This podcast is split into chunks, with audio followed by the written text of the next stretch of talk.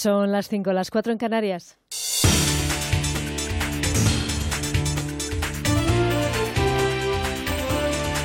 Noticias en Onda Cero. Muy buenas tardes. Seguimos pendientes del incendio en Castellón, en el término municipal de Cuya, que ha obligado al desalojo de los vecinos de unas 20 masías que afortunadamente ya han podido volver a sus casas. Las primeras investigaciones apuntan a que podría haberse originado por la quema de rastrojos en el campo, muy dañado ya por la sequía. Ahora los bomberos se afanan en estabilizar el fuego, que podría haber afectado a más de 400 hectáreas. Se espera que en breve esté perimetrado y pueda darse por controlado. Onda Cero Castellón, Marta Fullera. El incendio, cuya evolución es favorable, ha quemado la casa y el almacén agrícola de una masía. Por el momento no se han cuantificado las hectáreas que se han visto afectadas por el fuego. Según el alcalde de Cuya, Víctor Fabregat, se están tratando de controlar dos focos. El incendio empezó en una zona que es la, la masía Sobalma eh, y se ha desplazado tanto para norte como para sur. el foco sur está casi casi controlado y el foco norte aún hay una lengua de fuego, está saliendo bastante humo a una hora y, y de momento esos son los que es lo que se está intentando ahora sofocar ya. Eh, pero estamos hablando de decenas de hectáreas, de matorral, pate de pino a partir de las doce y media, el presidente de la Generalitat, Chimo Puig, visitará el puesto de mando avanzado del incendio para conocer la evolución de los trabajos de extinción. Y en las próximas horas vamos a seguir pendientes, además de la evolución de la investigación que ya vincula a la pareja detenida en Boiro, en A Coruña, con la desaparición en Galicia de la madrileña Diana Kerr. Así lo ha confirmado hoy el delegado del Gobierno gallego, Santiago Villanueva, que ha explicado cómo ha sido el proceso que ha llevado a la Guardia Civil desde un caso de intento de secuestro de una joven hace apenas unos días en en Galicia también con el día de Anaquer.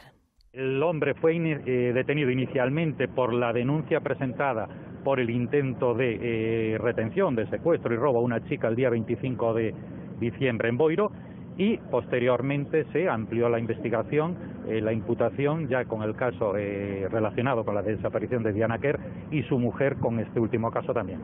Y seguimos en Galicia, en Pontevedra, donde el presidente del Gobierno, Mariano Rajoy, ha querido cerrar el año con un balance donde se ha mostrado conciliador y dispuesto a tender puentes hacia otras formaciones políticas con el objetivo de mantener la estabilidad y la certidumbre en nuestro país. Ha sido precisamente la inauguración de la ampliación de la AP9 en la localidad de Randé. Con el privilegio de dar la bienvenida a 2018, ampliando puentes que unen y no separan gracias al compromiso que compartimos con Galicia, con España y con Europa. Hoy hace 25 años de la entrega en vigor en España del Tratado de Maastricht. Es una efeméride que nos recuerda nuestra vocación europea y lo mucho que ha avanzado España en el espacio social, político y económico de la Unión. Los grandes proyectos, como el de la construcción europea y las grandes infraestructuras, como este puente de Rande, impulsan nuestra prosperidad, dan respuesta a la demanda social de movilidad y conectividad y contribuyen a la vertebración territorial de España. Y a todo ello no le quitamos el ojo a la situación en Cataluña, donde todavía hay que formar gobierno tras las elecciones de la semana pasada y donde todavía se tiene que constituir el Parlamento que se va a reunir por primera vez el 17 de enero. En este sentido, queda por establecer quién va a dirigir un órgano clave en la Cámara, como es la mesa, y ahí Ciudadanos tira de resultados para exigir que la presidencia del Parlamento tiene que ser suya, lo ha dicho su líder Inés Arrimadas. La constitución de la Mesa del Parlamento es un hito muy importante. La Mesa del Parlamento es un órgano clave que nosotros evidentemente queremos presidir, no solo porque nos toca como fuerza más votada en escaños y en votos en Cataluña, sino porque además queremos evitar que las barbaridades que se produjeron en la anterior legislatura puedan volverse a llevar a cabo. Vamos ya con la información del deporte con David Camps. El Real Madrid regresa a los entrenamientos después del parón navideño. Lo hace en una sesión abierta al público en la ciudad deportiva de Valdebebas. El Barça empezará el trabajo una hora después, a partir de las seis, sin Messi, Suárez ni Mascherano, los tres con permiso del club para regresar el 2 de enero. El central argentino está pendiente de resolver su salida en el mercado invernal que se abre el próximo lunes. Además, el Sevilla tiene nuevo entrenador, el italiano Montella, que ha firmado el contrato que le une hasta junio del 2019 y ha sido presentado esta mañana. El presidente Castro habla sobre Enzonzi, apartado del equipo por Berizzo, antiguo técnico hispalense. El club tiene claro, clarísimo, que nosotros lo que queremos es tener buenos jugadores para que ayuden a conseguir el objetivo deportivo, que es lo fundamental. Eh, ahora tenemos un nuevo entrenador y él hablará seguro con Enzo sí, verá en las condiciones que está, pero Enzo sí es un jugador más del Sevilla que está entrenando desde el minuto uno, eh, desde que se ha incorporado de las vacaciones el equipo, como otro más, y por una decisión técnica no jugaba y por una decisión técnica puede volver a jugar. Última jornada del año de la Liga Endesa de Baloncesto con seis partidos esta tarde, destacando el derby canario Tenerife-Gran Canaria y en la lucha por eludir el descenso Burgos-Guipúzcoa y Betis-Zaragoza. Es todo más información a las seis, las cinco en Canarias y en nuestra página web ondacero.es. El 1 de enero, tu cara me suena. ¡Bienvenidos! Te invita al concierto de Año Nuevo. ¡Feliz Año Nuevo! Con Jun Barrera, Edu Soto, José Corbacho, Santiago Segura, Olga Hueso, David Fernández, Ana Morgade, Agustín Jiménez, Silvia Abril y Secund de la Rosa. Tu cara me suena concierto de Año Nuevo. El lunes a las 10 de la noche en Antena 3. Ningún ladrón quiere entrar donde no puede robar. Protege lo que más importa con la nueva alarma Cero Vision de Securitas Direct y haz tu casa o negocio invisible para los ladrones. Protege tu hogar con la nueva alarma Cero Vision de Securitas Direct, capaz de generar una situación de cero visibilidad para evitar el robo. Llama ahora al 945 45 45 o calcula online en securitasdirect.es. ¿Quién cocinará la cena? ¿Quién contará el peor chiste? ¿Quién se va a atragantar con las uvas? ¿Quién mandará el peor mensaje? ¿Cómo será mi vestido? Dirás el mío. No, no. Lo que está claro es que las campanadas de Antena 3 van a ser inolvidables. Mañana, Cristina Pedroche y Alberto Chicote dan las campanadas en Antena 3. Ofertas sin cuentos y con muchos descuentos. Reloj localizador niños de 50 a 29 euros. Menos cuento y más descuentos.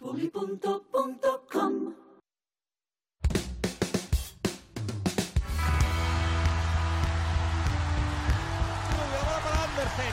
Andersen busca a quien dársela, a punto de perderla, la pierde, la pierde, la pierde. ¡Se acabó! Es difícil de imaginar, no sé si son 12 años o cuántos son, ¿no? Pero muy felices, muy felices por, el, por esa regularidad, por esa constancia, por ese Oro para España. De líder, que ha estado otra vez aplastante. Y los demás sumando granitos de arena. Hemos todo el baloncesto, pero hemos ganado. La lleva Ana Cruz, línea divisoria, va a lanzar. ¡Dentro! ¡Dentro! ¡Dentro! Se me ha aparecido la Virgen y, y nada, muy contenta. Me volví loco el primer día que pisé la cancha, no me volé loco. Dije que venía esto, la puta. Lo dije, ¿eh? Dije que venía esto.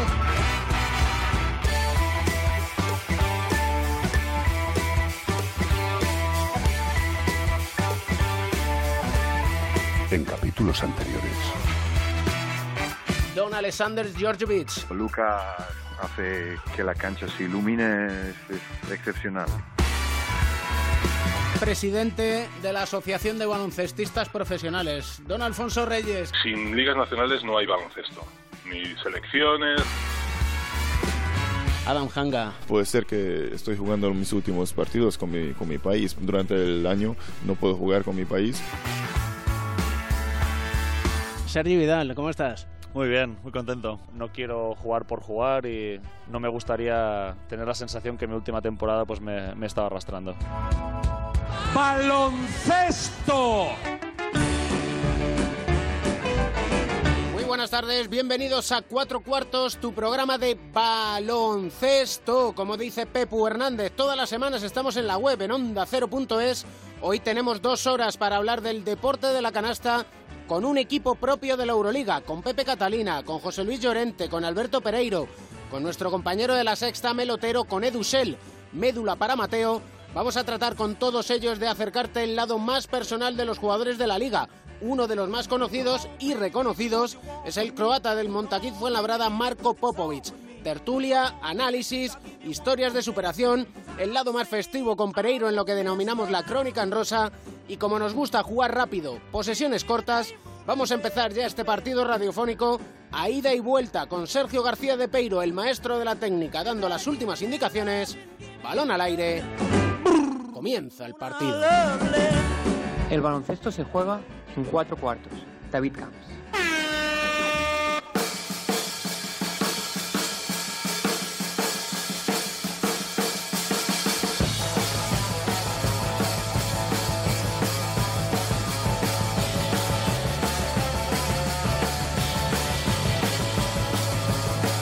Creo que se va a ruborizar, pero es una de las estrellas de nuestra Liga ACB. Juega en el Montaquit Fuenlabrada.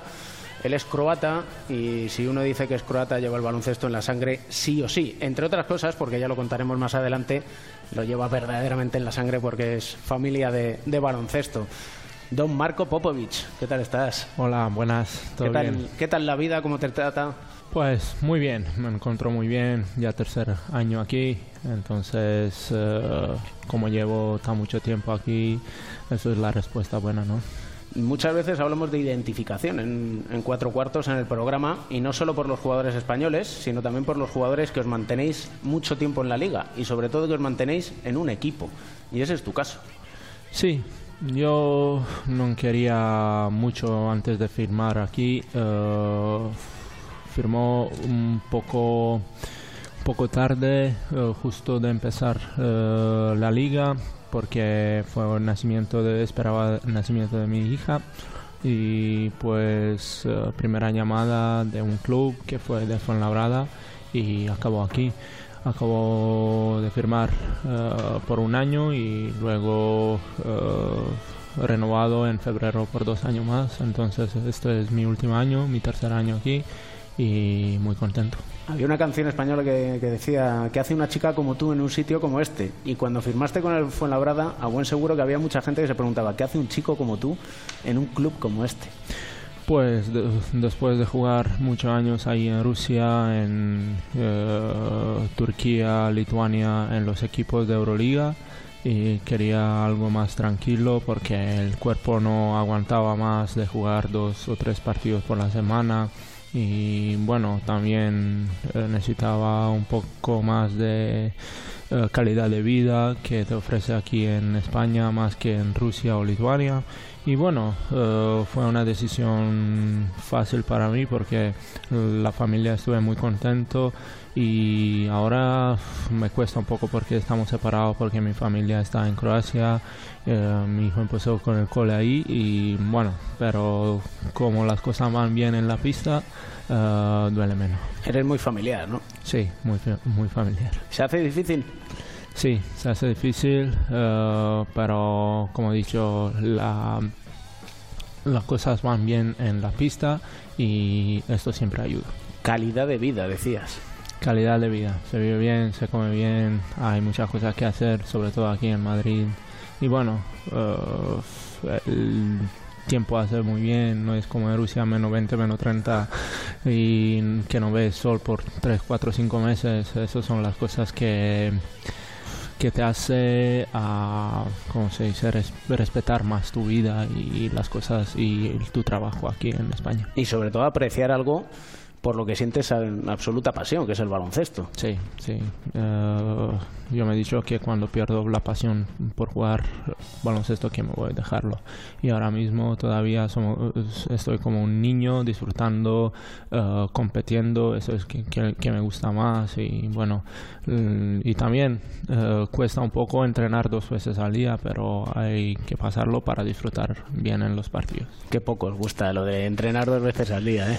Bueno, pero hay que hacerlo. Yo lo sé, siempre trabajaba muy duro porque ahí en países balcánicos, Serbia, Croacia, Bosnia, siempre se trabaja muy duro y bueno, estoy ya acostu- acostumbrado a estas cosas, pero bueno, eh, aquí en España ahora mismo, eh, siempre preparándome para los partidos, eh, sí que tenemos las semanas largas y a veces cuando pierdes quieres jugar justo después un partido para eh, cambiar este sabor, pero bueno, las cosas son así y disfrutando, de verdad. Y con un entrenador que yo creo que Néstor Elche García podríamos decirle el entrenador revelación, ¿no?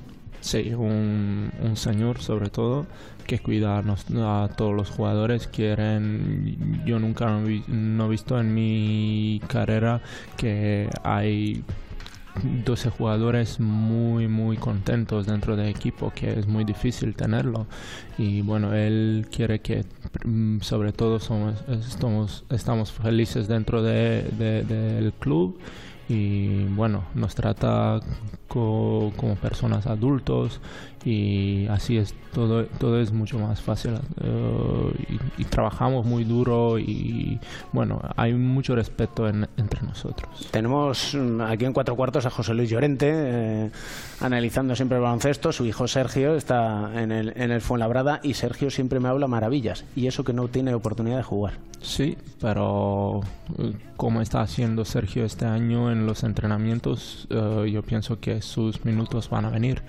uh, o próximo partido dentro de 5 o 10 partidos, pero tiene calidad, nos ayuda muchísimo y yo, yo lo veo jugando.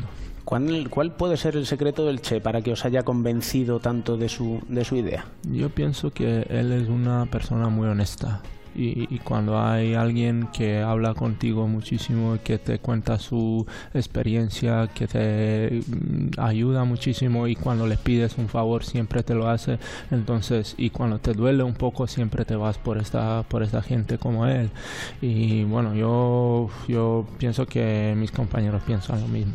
Me han contado un secretito que no sé si desvelo algo, pero eh, se le da bien bailar, ¿no? Al Che. Bueno, esto es entre nosotros. Esto no sale fuera del vestuario. No es, no es un, gestión de falta de respeto para el otro equipo, eh, por esto lo estamos celebrando dentro del vestuario que nadie lo ve. Ganéis o perdáis, siempre os hacéis, ahora que están tan de moda las redes sociales y con Oscar Mota además, que, que es un auténtico fenómeno en eso, eh, siempre la foto y se os ve a todos Sí, como una piña absoluta, ¿no? Sí, Mota, Paco, los utilleros del club son también eh, la gente que nos ayuda mucho y tiene mérito dentro de, esta buena historia. Em, ¿Qué te dijo en verano el Che para que estemos viendo este nivel de Marco Popovic? Bueno, primero de todo hemos tenido dos, tres conversaciones y él me ha preguntado una, una pregunta, ¿por qué estoy jugando baloncesto? Yo le digo, porque me gusta ganar, pero ¿por qué te gusta ganar? Y yo no sabía la respuesta y poco a poco llegó a un eh, a una respuesta y al final todo es pasión y todo es a disfrutar. Y bueno eh, a, mí me gustó cómo ha aprovechado a mí y eh, hablándome de las cosas. No es solo vamos a jugar así así. Primero vamos a disfrutar. Queremos disfrutar. Cómo eso lo dejamos en primer día de trabajo.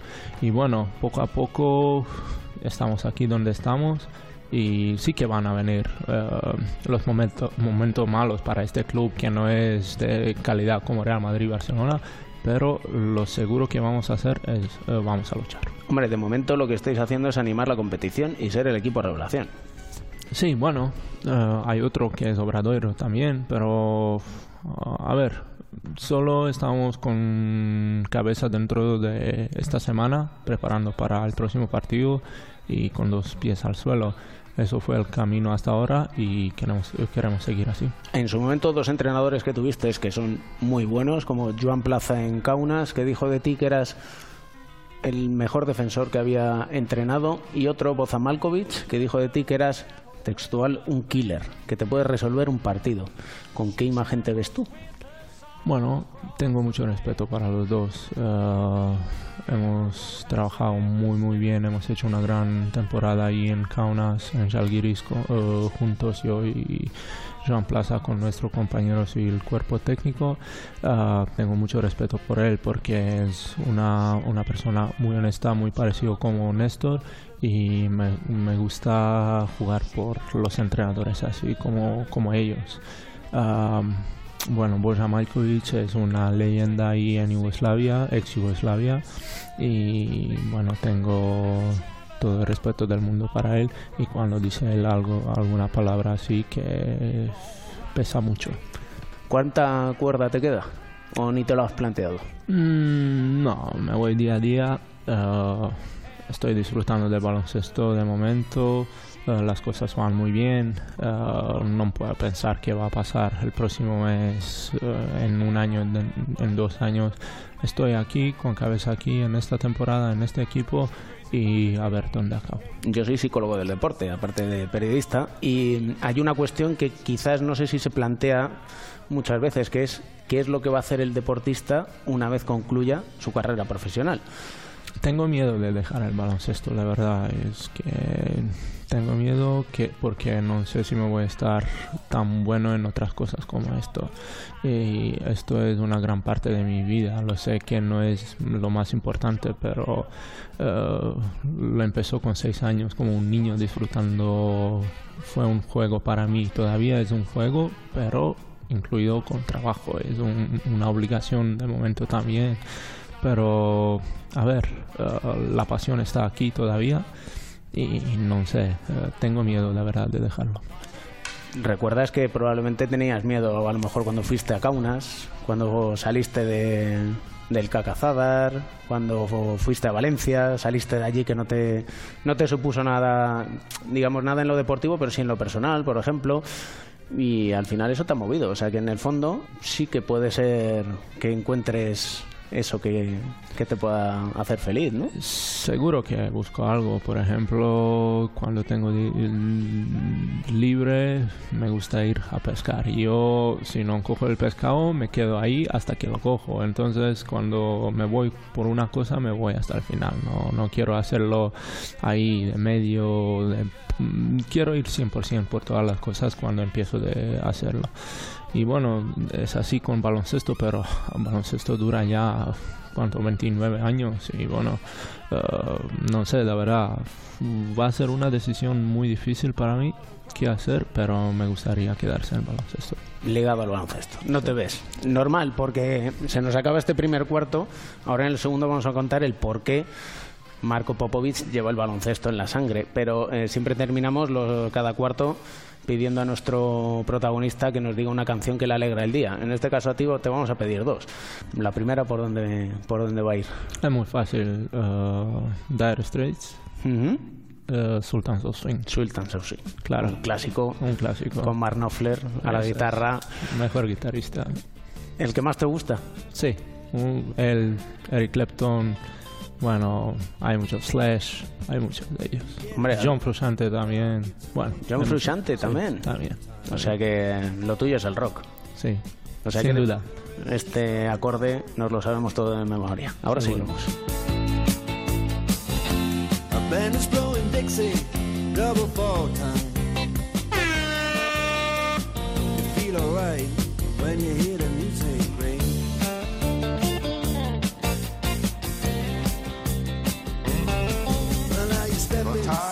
has come, Lakers fans. Number 8 and number 24 will hang forever as we honor one of our Lakers greats, Kobe Bryant. Mamba out. But the horns, they blowing that sound. Way on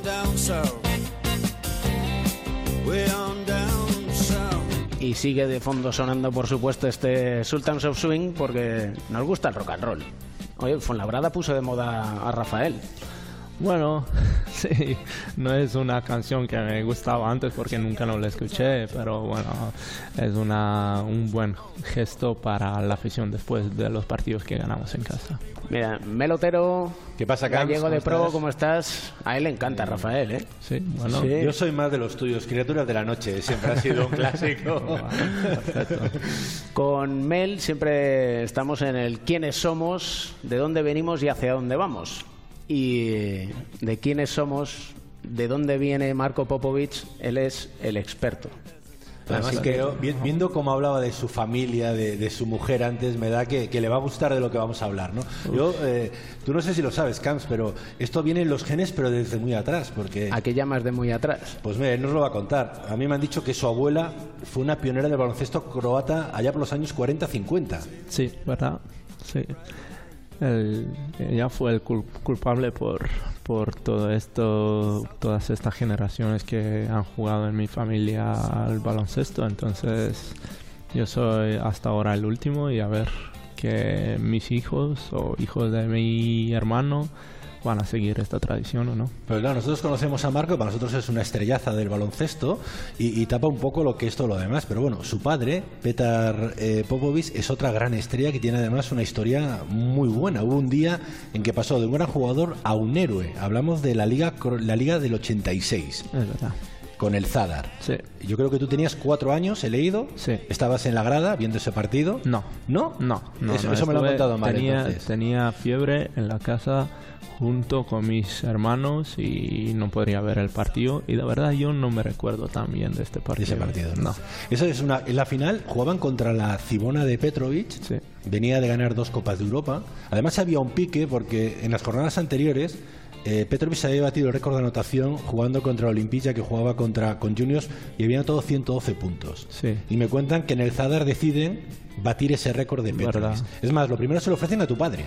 Es verdad, pero él no la aceptaba, no quería batir un récord contra un equipo mm, malo de momento. Fue Apoel, pienso, de Chipre. Y bueno, lo han elegido a Mladen Babic, que es otro jugador eh, de talento de momento ahí en Sadar. Y él anotó 144 puntos en un partido, que es el, el récord hasta ahora. Entonces, con todos estos condicionantes, llegamos al partido, empieza el partido, el señor Petar Popovic en la primera parte no anota ningún punto. Nada. La historia va así. Empiezas, eh, él empezó en quinteto, no mete nada y lo saca fuera después de 7-8 minutos entrenador y lo pone en cuarto minuto de segunda mitad y antes de entrar dentro le pregunta qué has ganado en tu vida.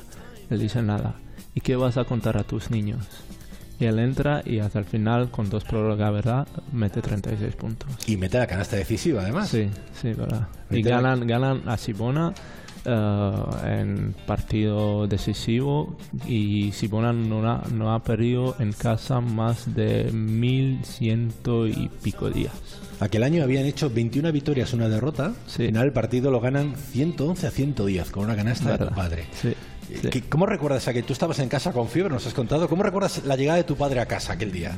Sí, la sí, verdad acuerdas. me recuerdo muy muy poco, pero las historias que van son las leyendas ya ahí en Sadar que se paró, todo el mundo se paró de trabajar tres, cuatro días ahí celebrando todo y como nosotros hemos tenido un bar ahí, mi padre tenía un bar. ¿Time Out se llama? Sí, Time Out se llamaba y entraba dentro y le he dicho que se bebe todo sin pagar hasta el final que queda dentro y se quedado mm, sin, sin, sin bebida dentro de mediodía, algo así. bueno, fue tan fácil y ne- necesitaban traer más y más y bueno, fue así tres, cuatro días. Y esto que podía ser el comienzo de una gran enemistad, fue el comienzo de una gran amistad eh, con Petrovic, ¿no? Me cuentan que con 10 años fuiste un día a ver a tu padre y metiste un triple de, de no sé dónde. Sí, eso fue eh, en Porech. Eh, la selección croata se preparaba para Juegos Olímpicos y también Sadar. Y yo estuve con mi padre ahí y miraba los entrenamientos de Sadar de la selección.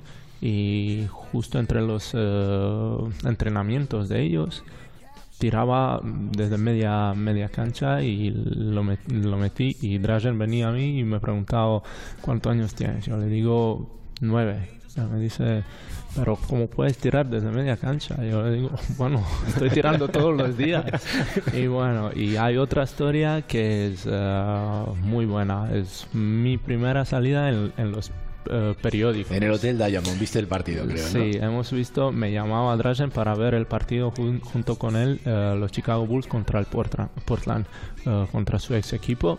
Y Jordan ha hecho un gesto girando a otro, al, no Algo sé, pasado, algo salando, saltando. Y bueno, yo le he dicho que puede beber un vaso de agua en aire.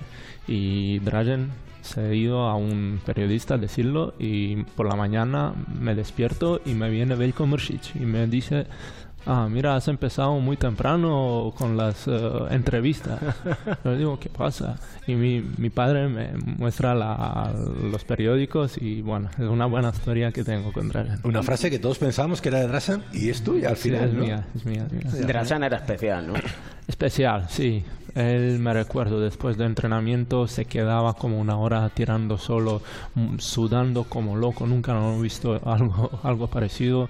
Y bueno, las historias de él, yo pienso que todos son las verdad. Eh, sí, Drasan además era el clásico que si lo tenías en tu equipo lo adorabas, pero como fuera tu rival... Verdad, verdad, todo el mundo lo odiaba jugando contra él porque ya lo sabes que él te mete 30, 40, 50 veces 60 puntos y bueno, ¿cómo querer un, un tío así que te, que te gana siempre? Y a veces provocaba, siempre celebraba con los, los canastas, pero esto es pasión que tenía él para el baloncesto. ¿El mejor jugador que tú has visto? Mm, sí, él y Dino Raja, sin duda. Con Dino Raja jugó. Y, y hablamos ahora de un día especial que es un poco, le- yo creo que es el comienzo de su relación con Racha. Sí. Hablamos de noviembre del 99, 17 años, estás en el instituto. ¿Qué pasa ese día? Bueno, se han lesionado dos bases y viene mi madre a recogerme en escuela. Yo, y yo le pregunto qué pasa Eh, y ella me dice, te han llamado que te vas a primer equipo porque no tienen base, vas a jugar. Y Yo muy nervioso me he ido ahí a entrenar y jugamos y entro ahí en la pista junto con Komazet, Raja, Krunic, con ju- jugadores veteranos y con muchas ganas, con ojos abiertos y mirándole como un niño al no sé qué. Y bueno, y empezamos de jugar y jugamos 3 contra 3 contra 3 y fallo el primer tiro y jugamos hasta el 11. Y mi trío mete un- una canasta más y meto 10 seguidos triples. Y sin fallo. Sin fallo. Y, y- y- y Dino Raja dice al entrenador, primero de todo se enfadó muchísimo y sale de entrenamiento diciendo al entrenador, si este chico no empieza en quinteto, próximo partido yo me voy del club. Sí, eso fue su historia, pero también me prometí que si lo gano una vez más en, en pre- en entrenamiento, que puedo publicar en todos los eh, per- periódicos, pero nunca no ha sido. Nunca se ha publicado, ¿no?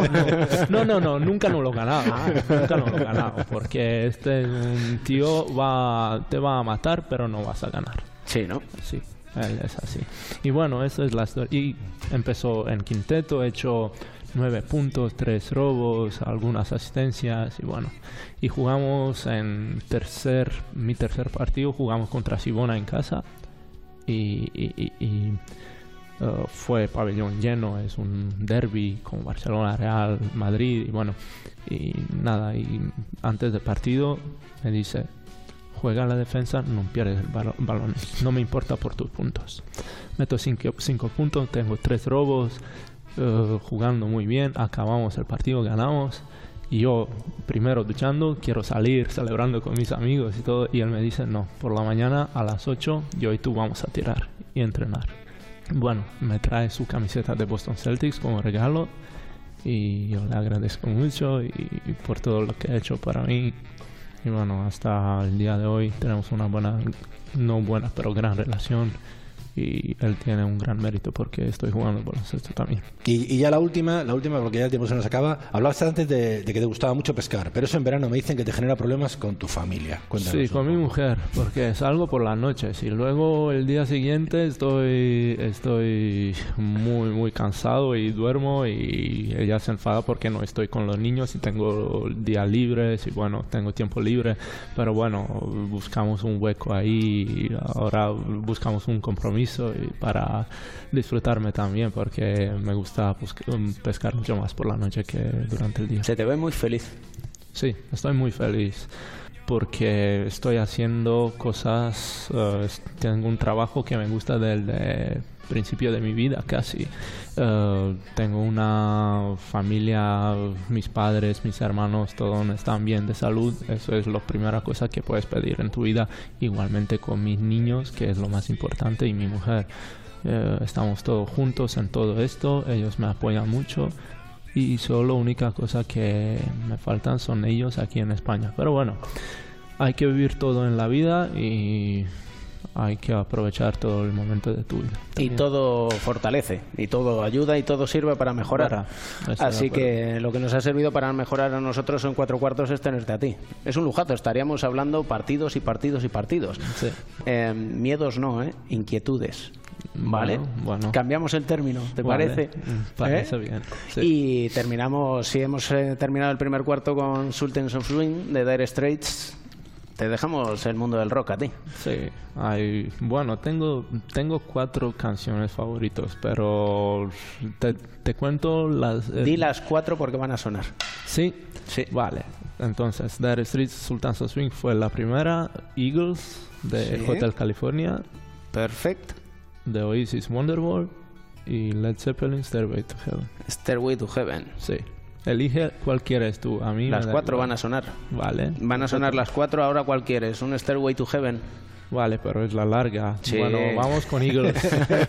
Vamos, con, Eagles. el Hotel California, entonces. Un poco de relax después de la ¿Sabes- familia. ¿eh? ¿Sabes la historia del Stairway to Heaven, no? ¿De Sí, qué sí, trata? claro. Sí, ¿Eh? sí, sí, sí. sabía yo. Claro. Si es que un auténtico placer, Marco. Igualmente, Muchísimas, muchísimas igualmente. gracias. Cuando se habla de las cosas así que me gustan, siempre es un placer.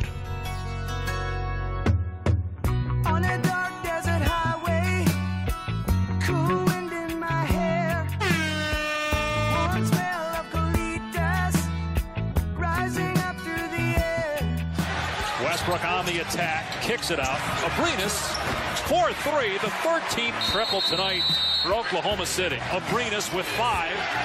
Abrinas driving, puts it up. Westbrook corrals. The tip goes by Abrinas before the shot clock expired.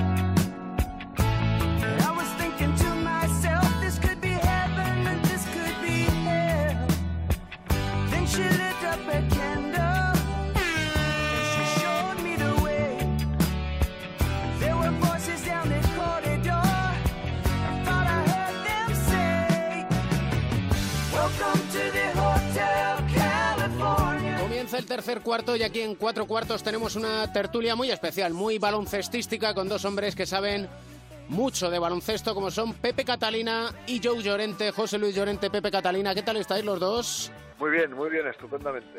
estupendamente. Muy bien, felices fiestas y, y ahora que estamos ya a punto de acabar el año, pues, pues nada, que lo acabemos bien y que lo empecemos mejor. Una tertulia en forma de pick and roll, palabra auténticamente de baloncesto, el bloqueo y continuación. Y queremos hablar al hilo de la charla que hemos mantenido con una de nuestras estrellas de esta Liga ACB como Marco Popovic del Montaquit Fuenlabrada en la necesidad de que haya equipos como el Fuenlabrada, como el Obradoiro, como el Tenerife, la clase media que podríamos denominar del baloncesto para su crecimiento. Bueno, yo creo que es que Marco Popovic es clase clase alta, ¿no? es un fenómeno.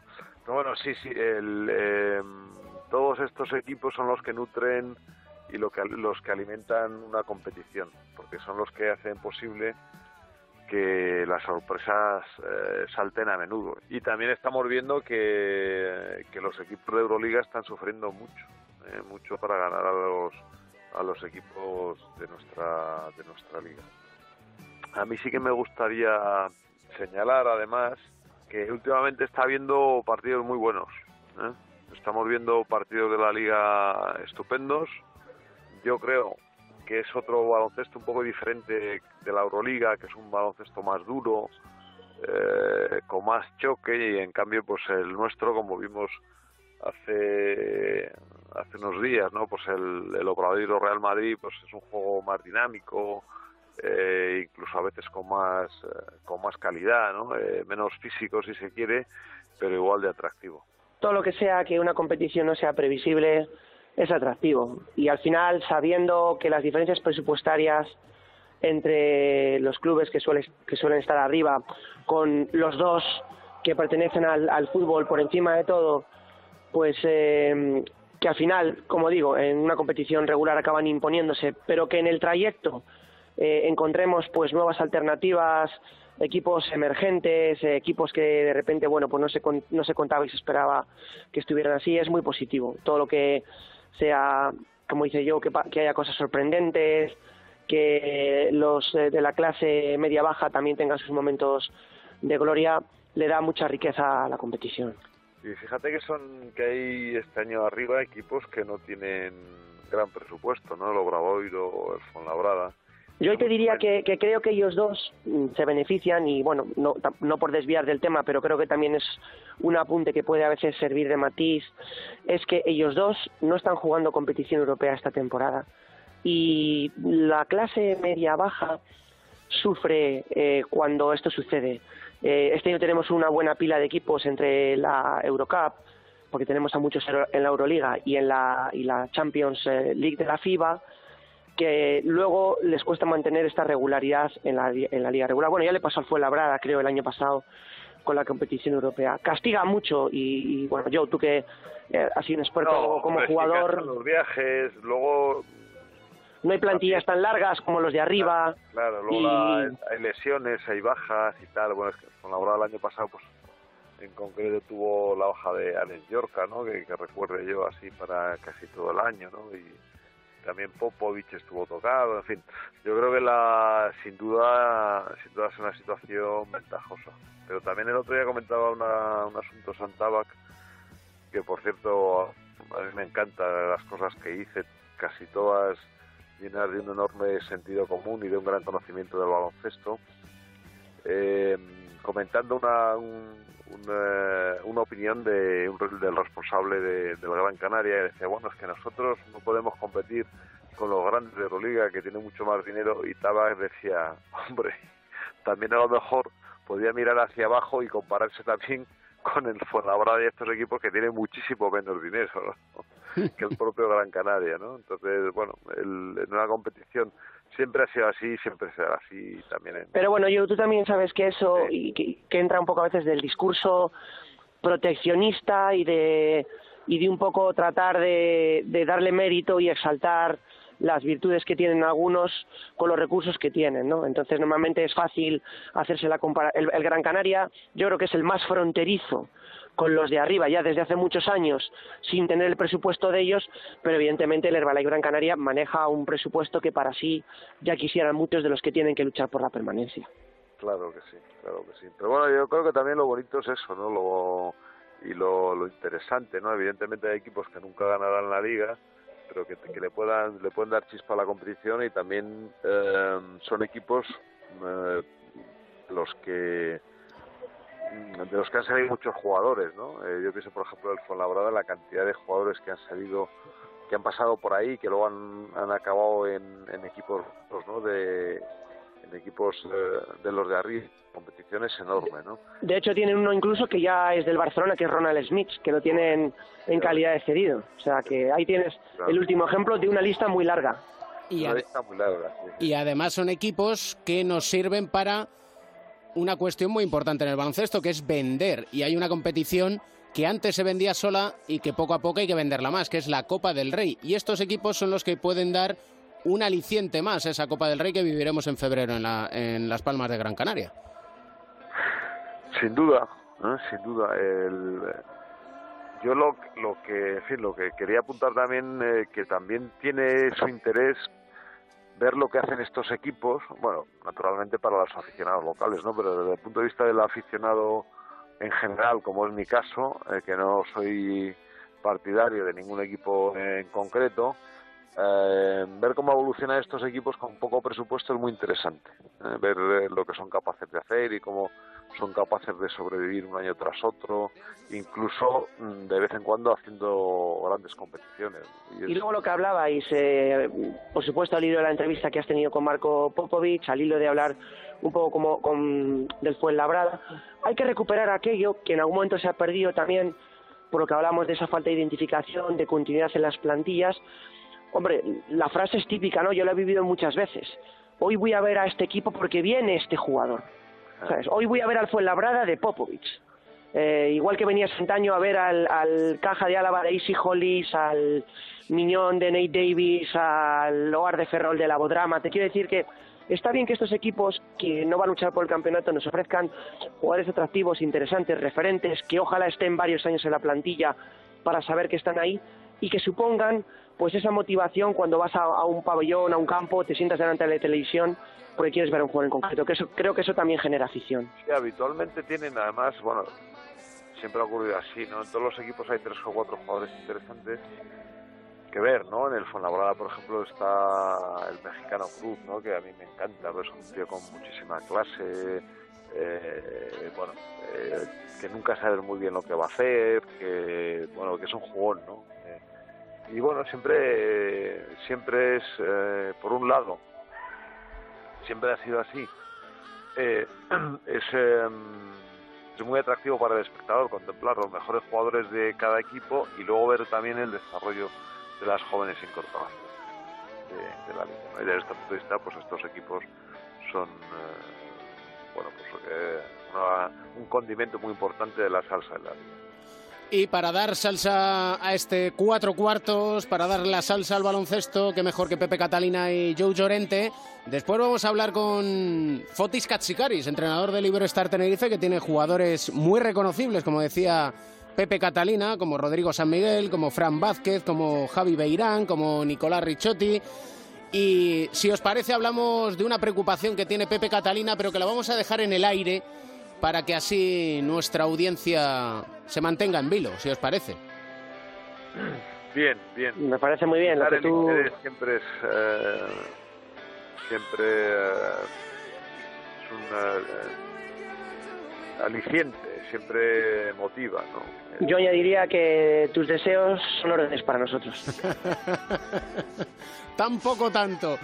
Luego hablamos. Muchísimas gracias a los dos. De nada. Un abrazo. But I got some good news, yes sir. If there's a bustle in your head show, don't be alarmed. It's just a spring clean for the May Queen. Here comes LeBron, gathering, Green up top. Oh, St. Vincent, St. Mary! LeBron James with the left hand throws the hammer down. Look at this baby again.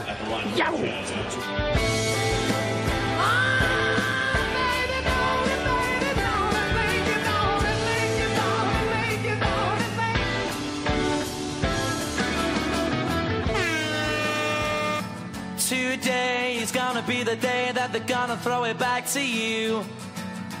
By now, you should have somehow realized what you gotta do. I don't believe that anybody feels the way I do about you now. Arrancamos el último cuarto y lo hacemos hablando de psicología del deporte con nuestro psicólogo del deporte y medallista olímpico, José Manuel Beirán. ¿Cómo estás? Muy bien, David, ¿qué tal? Nos ha comentado Marco Popovich una frase que a mí personalmente me ha dejado pensativo e impactado, que es tengo miedo a dejar el baloncesto. Sí, yo creo que, que el jugador o el deportista que no lo dice, lo piensa, pero no lo dice, pero lo piensa. Todo el mundo que ha dedicado tanto tiempo a algo y con tanta intensidad como un deportista, como un jugador profesional, es tan grande el cambio que va a suponer en tu vida cuando dejes de jugar que, que es lógico que tenga miedo. Pero todos pasan por eso. Lo que pasa es que muchas veces no se dice, pero todo el mundo tiene que pasar por eso y por ese miedo además. Tienen que pasar por eso. Sí, es que lo va a pasar, inevitablemente. Tú puedes retirarte eh, de una forma más traumática o, o menos.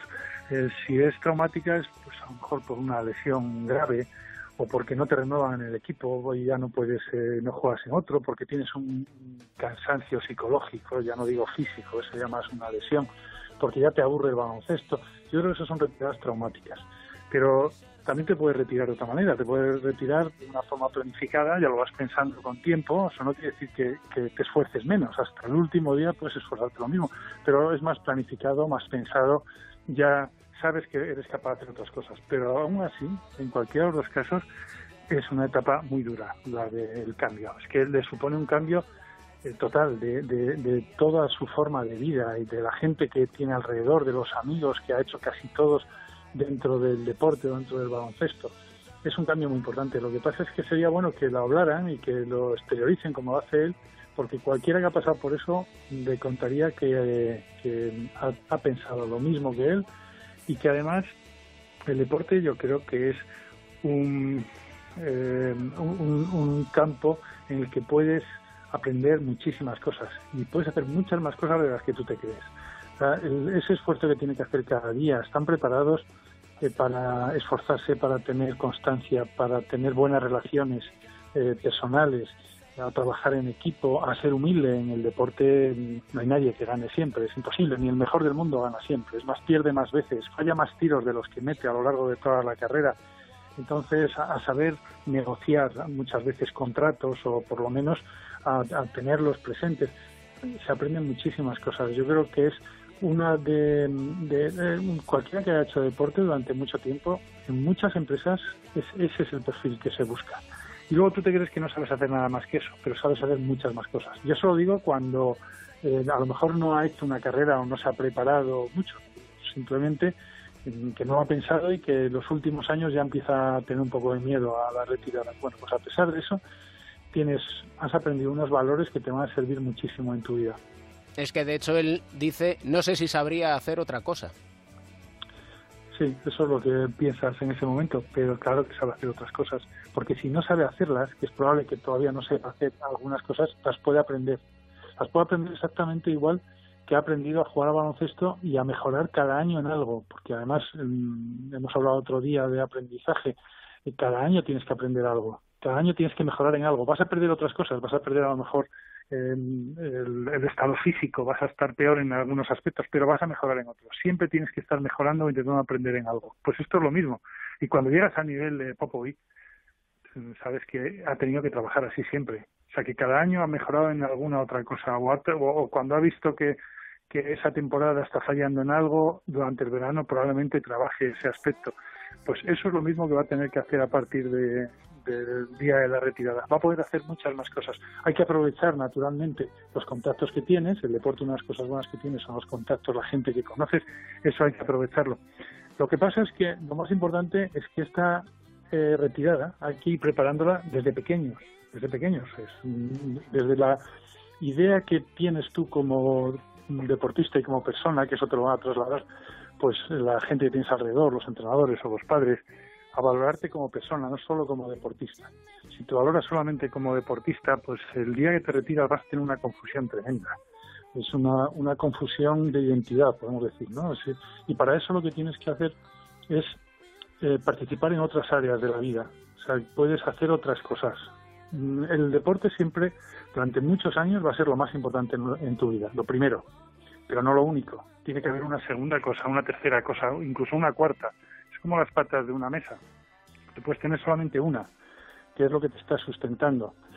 Puede ser muy gruesa y entonces aguanta la mesa perfectamente, pero es que esa mesa, si solo es una, una pata la que la sujeta, eh, un día se puede venir abajo por una lesión, porque te tienes que retirar de una manera traumática o porque no estás preparado.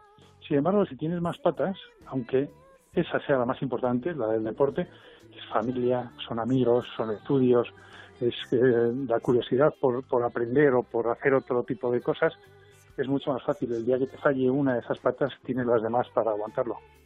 Si hablamos de psicología del deporte es porque precisamente para estas cuestiones como los miedos a qué es lo que vendrá después de la carrera profesional sirve un psicólogo del deporte porque ayuda y mucho a enfocar la vida de otra manera y sobre todo para un deportista que se basa casi al 100% en lo que es el baloncesto.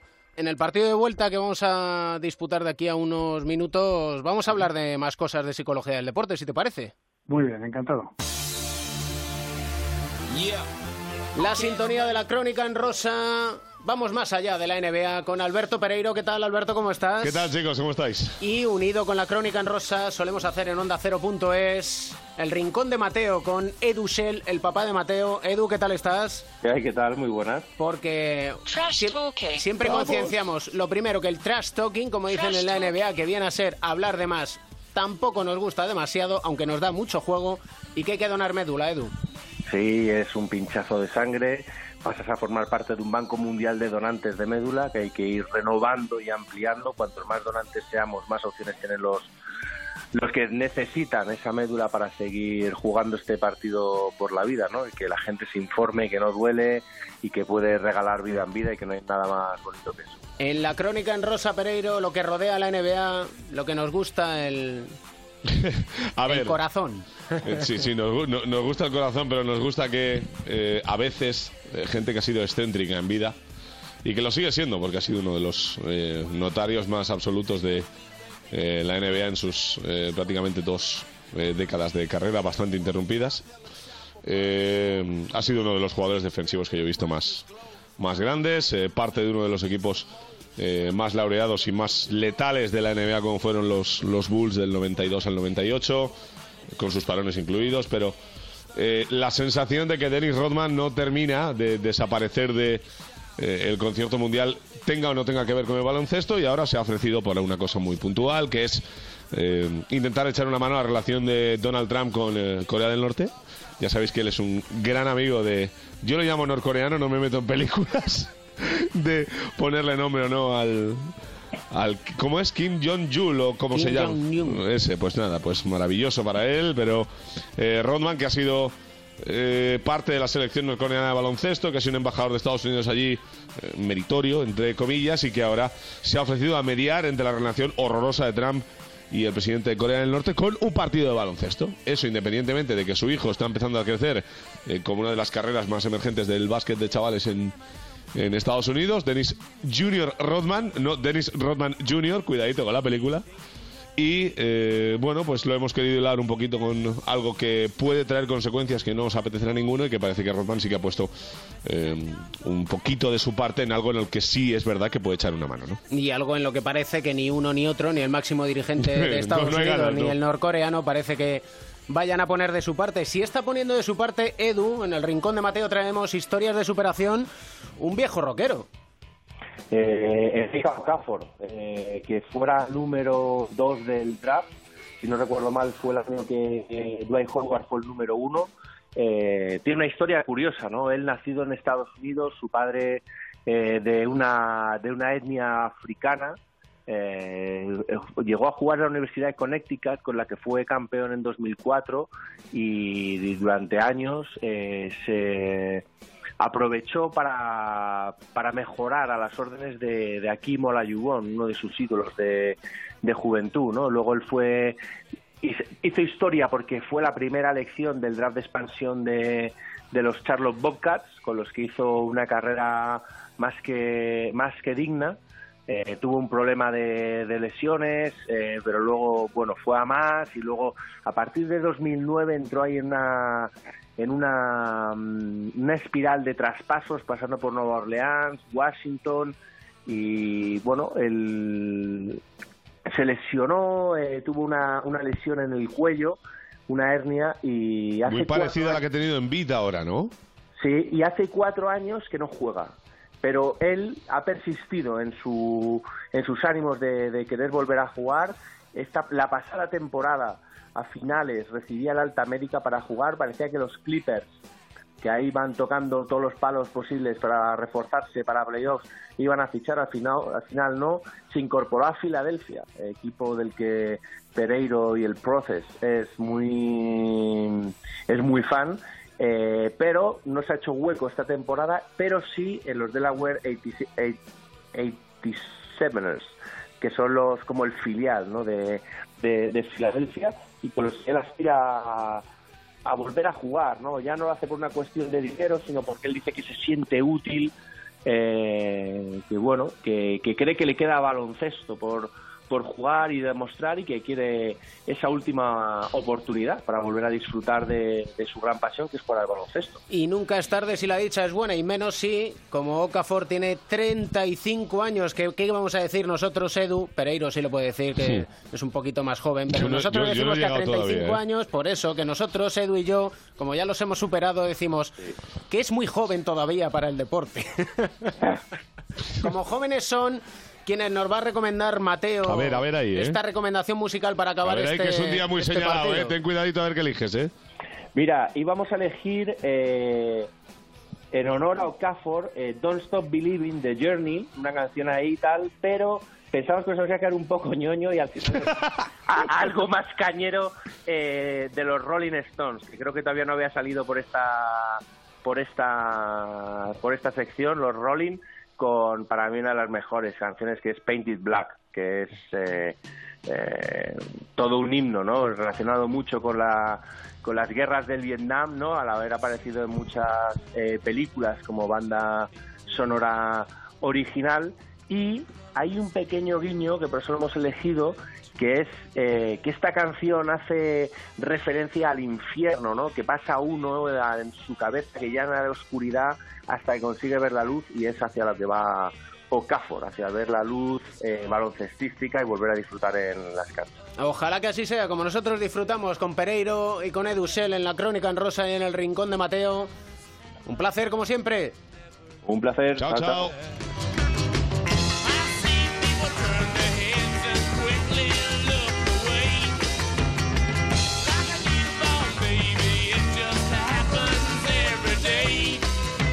Con sus satánicas majestades vamos a llegar a las 6 de la tarde. Después del boletín informativo jugaremos el encuentro de vuelta con muchos temas interesantes. Entrevista con el entrenador del Tenerife, Fotis Katsikaris. Psicología del deporte, el papel de los jugadores españoles en nuestra tertulia con Llorente y Catalina. Baloncesto, en definitiva, que siempre nos da un motivo para sonreír.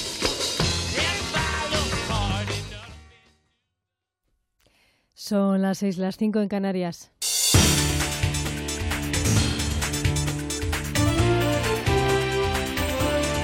Noticias en Onda Cero. Muy buenas tardes. Comenzamos en Castellón, donde acaba de ser estabilizado el incendio que afecta en las últimas horas a la localidad de Cuya, el mismo que ha obligado al desalojo de una veintena de masías cuyos vecinos ya han podido regresar a sus casas y que ha provocado heridas de gravedad a un bombero. Las primeras investigaciones apuntan a que el fuego se originó tras una quema de rastrojos en una zona donde había mucho viento y poca humedad. Onda Cero Castellón, Marta Fullera. La evolución favorable del fuego y de las condiciones meteorológicas ha hecho que los medios aéreos hayan comenzado a dejar la zona calcinada sobre las tres y media de la tarde. De este modo, a las cuatro y cuarto, el incendio se daba por estabilizado. El presidente de la Generalitat Valenciana, Chimo Puig, ha insistido en la importancia de concienciar a la población de que no se realicen quemas agrícolas con condiciones ambientales no favorables. Es una situación, dice, de extrema gravedad. Las condiciones meteorológicas están haciendo que el incendio sea exactamente igual a como si estuviéramos en el mes de junio, julio o septiembre.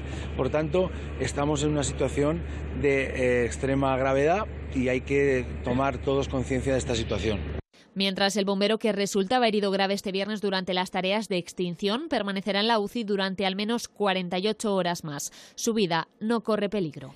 En Galicia estamos pendientes de que comience el registro en la casa de la pareja detenida este viernes y a la que se vincula con la desaparición de Diana Kerr, por lo que ya ha trascendido ambos, ya han declarado ante la Guardia Civil. Primero lo hizo la mujer y hasta hace muy poco el hombre conocido bajo el apodo del chicle. Él ya se ha convertido en el principal sospechoso de la joven madrileña, de la desaparición de la joven madrileña, como ha explicado el delegado del Gobierno en Galicia, Santiago Villanueva, y que ha querido felicitar a la Benemérita por su minuciosa investigación de los últimos meses.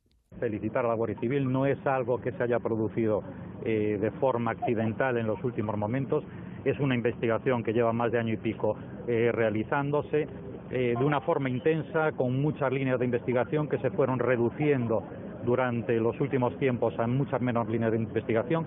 Esta era la principal eh, línea, el principal sospechoso que teníamos acerca de este caso. Eh, determinadas circunstancias, como las que acabo de decir, han precipitado su detención, pero bueno, era la línea principal en la que se estaba trabajando, sin descartar otras. Del exterior en Rusia, la policía ha confirmado la detención del responsable del atentado que hirió a 13 personas en un supermercado de San Petersburgo el pasado miércoles. Vamos ya con la información del deporte con Ana Rodríguez. ¿Qué tal? Muy buenas tardes. Real Madrid y Barcelona vuelven hoy a los entrenamientos. El Real Madrid lo ha hecho en una sesión de puertas abiertas ante unos 5.000 aficionados que han acudido al Alfredo Di Stéfano para ver a sus jugadores con los cinco títulos logrados en este 2017. Además, Vincenzo Montella ha sido presentado como nuevo entrenador del Sevilla. Esta tarde dirigirá su primer entrenamiento y debutará el miércoles en el partido de Copa en Cádiz. También esta tarde a las 7, amistoso del Atlético de Madrid en Egipto ante el Al-Ali. Sin el lesionado Felipe Luis estará unas dos semanas de baja por un problema muscular.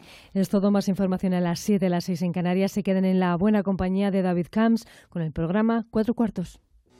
Ningún ladrón quiere entrar donde no puede robar. Protege lo que más importa con la nueva alarma Cero Vision de Securitas Direct y haz tu casa o negocio invisible para los ladrones. Protege tu hogar con la nueva alarma Cero Vision de Securitas Direct, capaz de generar una situación de cero visibilidad para evitar el robo. Llama ahora al 945 45 45 o calcula online en securitasdirect.es. ¿Quién cocinará la cena? ¿Quién contará el peor chiste? ¿Quién se va a atragantar con las uvas? ¿Quién mandará el peor mensaje? ¿Cómo será mi vestido? Dirás el mío. No, no. Lo que está claro es que las campanadas de Antena 3 Van a ser inolvidables. Mañana, Cristina Pedroche y Alberto Chicote dan las campanadas en Antena 3. Ningún ladrón quiere entrar donde no puede robar. Protege lo que más importa con la nueva alarma Cero Vision de Securitas Direct y haz tu casa o negocio invisible para los ladrones. Protege tu hogar con la nueva alarma Cero Vision de Securitas Direct, capaz de generar una situación de cero visibilidad para evitar el robo. Llama ahora al 945 45 45 o calcula online en securitasdirect.es. El 1 de enero, tu cara me suena. Bienvenidos Te invita al concierto de Año Nuevo. ¡Feliz Año Nuevo! con Jun Barrera, Edu Soto, José Corbacho, Santiago Segura, Olga Hueso, David Fernández, Ana Morgade, Agustín Jiménez, Silvia Abril y Secund de la Rosa. Tu cara me suena concierto de Año Nuevo. El lunes a las 10 de la noche en Antena 3. Ningún ladrón quiere entrar donde no puede robar. Protege lo que más importa con la nueva alarma Cero Vision de Securitas Direct y haz tu casa o negocio invisible para los ladrones. Protege tu hogar con la nueva alarma Cero Vision de Securitas Direct, capaz de generar una situación de cero visibilidad para evitar el robo. Llama ahora al 945 45 45 o calcula online en securitasdirect.es. ¿Quién cocinará la cena? ¿Quién contará el peor chiste? ¿Quién se va a atragantar con las uvas? ¿Quién mandará el peor mensaje? ¿Cómo será mi vestido? Dirás el mío. No, no. Lo que está claro es que las campanadas de Antena 3 Van a ser inolvidables. Mañana, Cristina Pedroche y Alberto Chicote dan las campanadas en Antena 3. Más de 7.500 jóvenes ciegos estudian para tener un futuro y necesitan materiales adaptados y profesores de apoyo. Puedes dárselos tú o puedes comprar el cupón. ¿Cuál es tu papel? Juega a la paga del cupón diario de la ONCE. 3.000 euros al mes durante 25 años y premios de 35.000 euros. Ningún ladrón quiere entrar donde no puede robar. Protege lo que más importa con la nueva alarma Cero Vision de Securitas Direct y haz tu casa o negocio invisible para los ladrones. Protege tu hogar con la nueva alarma Cero Vision de Securitas Direct, capaz de generar una situación de cero visibilidad para evitar el robo. Llama ahora al 945 45 45 o calcula online en securitasdirect.es. Ser Apache es hacer justicia. Si fuera mi padre, te juro que este tío iba a pagar por todo lo que le ha hecho. Apaches, muy pronto estreno en Antena 3. Series a 3 Media. Onda Cero en Navidad. Onda Cero. Feliz Navidad.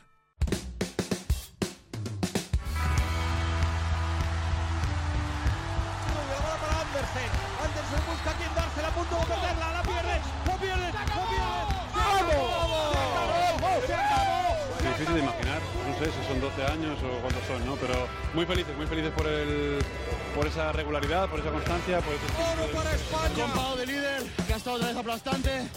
Y los demás sumando granitos de arena. Hemos el baloncesto, pero hemos ganado. La lleva Ana Cruz. Línea divisoria, va a lanzar. ¡Dentro! ¡Dentro! ¡Dentro!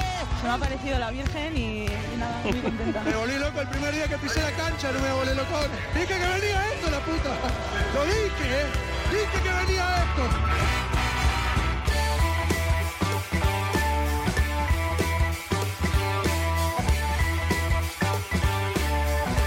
Capítulos anteriores. Tengo miedo de dejar el baloncesto, la verdad, eh, porque no sé si me voy a estar tan bueno en otras cosas como esto. Es tan grande el cambio que va a suponer en tu vida el- cuando dejes de jugar que es lógico que tenga miedo. ¿Cómo querer un, un tío así que te, que te gana siempre? Y a veces provocaba... ¿El mejor jugador que tú has visto? Sí, él y Dino Racha. Esta charla con Kino Colón la hacemos en un aeropuerto. Ha faltado un poco el respeto a, a los otros, digamos. ¡Baloncesto!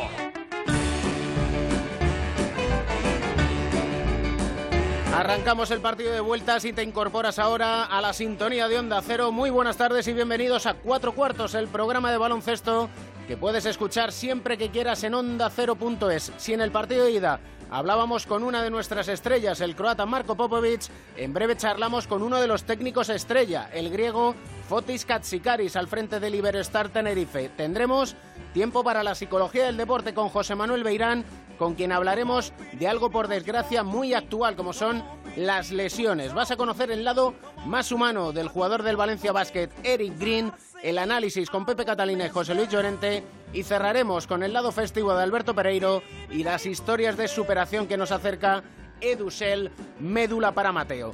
El maestro de la técnica, Sergio García de Peiro, da las últimas indicaciones. Balón al aire. Comienza el partido. El baloncesto se juega en cuatro cuartos. David Camps.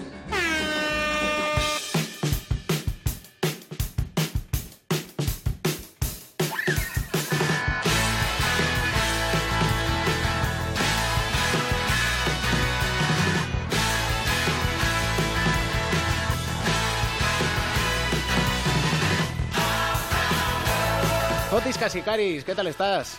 Muy bien, muy bien, muchas gracias. ¿Qué tal te tratan en Tenerife? Perfecto, perfecto. Gente muy amable y bueno, un club muy profesional, pero sobre todo con la gente, ¿no? Que te quedas con la gente y la verdad que encantado, encantado de estar aquí con, con el equipo. Oye, un derby que se va a vivir por la Copa, ¿eh? Sí, la verdad que sí. Siempre, bueno, normal, ¿no? Que están todos los lados, todo el mundo, cuando hay un derby como así de, de vecinos, ¿no? Siempre tiene su pique, tiene, siempre tiene su propio color, ¿no? Su- es, es una cosa muy, bueno, con muchas ganas, ¿no? De, de ese partido y, y nada, ya veremos. La importancia que tiene ese partido, por supuesto. Y muy importante, sí señor, porque no sé cuál es la exigencia del club. Bueno, es eh, lo podemos llamar una autoexigencia, no es una exigencia eh, eh, tonta, ¿no? Eh, creo que es una exigente que el, club está haciendo los pasos eh, de crecer, lo está haciendo muy, muy bien. Eh, siempre tener con humildad y siempre con tener los pies en la tierra, ¿no? Como digo. Entonces, sí, es un equipo que, que quiere ganar, que quiere crecer más y por supuesto dentro de- del club, dentro del equipo tenemos esa autoexigencia ¿no? de, de competir cada partido contra cualquier rival. Como persona no has cambiado absolutamente nada. Como entrenador, Bueno, siempre, ¿no? Que un entrenador tiene que estar abierto, ¿no? Lo- con- con- abierto en todo, en todo lo que te, que te puede pasar. Yo, la verdad que tengo bastante ex- eh, eh, experiencia de cosas buenas, de cosas malas, malas decisiones en nuestra, en mi carrera, eh, malas elecciones también de, de equipos, pero bien, siempre aprendemos y yo personalmente aprendo mucho de ver siempre las cosas en, en el lado positivo, ¿no? Que, puedes aprender, no cometer los mismos errores y, y a seguir adelante. Eh, siempre eh, estoy abierto de, de aprender cosas y sobre todo en el tema táctico sí, hay cosas que puedes mejorar o, o- o puedes trabajar más, pero sobre todo por el por manejar unas situaciones no un poco difíciles, que, que seguro que te haga mejor, mejor entrenador o mejor gestor, ¿no? Junto con el entrenador. hablabas de malas elecciones. ¿Lo dices por tu paso por Jerusalén? Sí, por supuesto, porque es un club que me han transmitido, que hemos reunido varias veces, eh, las ganas que tenía que iba a ir ahí para construir un proyecto, ¿no? No un equipo de ganar dos o tres partidos. Y al final, desafortunadamente, era distinto. Había unos objetivos irreales al final, eh, con la plantilla y con todo, y sobre todo la mentalidad, ¿no? Que tenía, sobre todo el, el dueño del club, ¿no? Yo, pero bueno, pues es como es y, y nada, yo esperaba otras cosas, ha salido lo contrario y, y nada, seguimos y, y eso es una cosa para aprender, ¿no? Por el futuro. ¿Cree que estamos cegados por la NBA? Es así, la vida es así y NBA es la mejor liga del mundo y seguro que condiciona eh, mucho, eh, sobre todo los talentos europeos, el sistema que también afecta en las elecciones, pero bueno, eh, hay lo que hay y, y nosotros en lo nuestro, ¿no? Pero sí que sí que es un tema que condiciona mucho el baloncesto europeo. Semana sí, semana también están aquí los ojeadores de la NBA viendo los nuevos talentos o posibles futuros jugadores de la NBA. Fotis Katsikaris lo vivió en Murcia con Campazzo. Eh, Sí. ¿Cómo se puede manejar eso y cómo afecta? Bueno, depende del jugador y su alrededor, ¿no? Eh, su representante, su familia o la gente que está con él.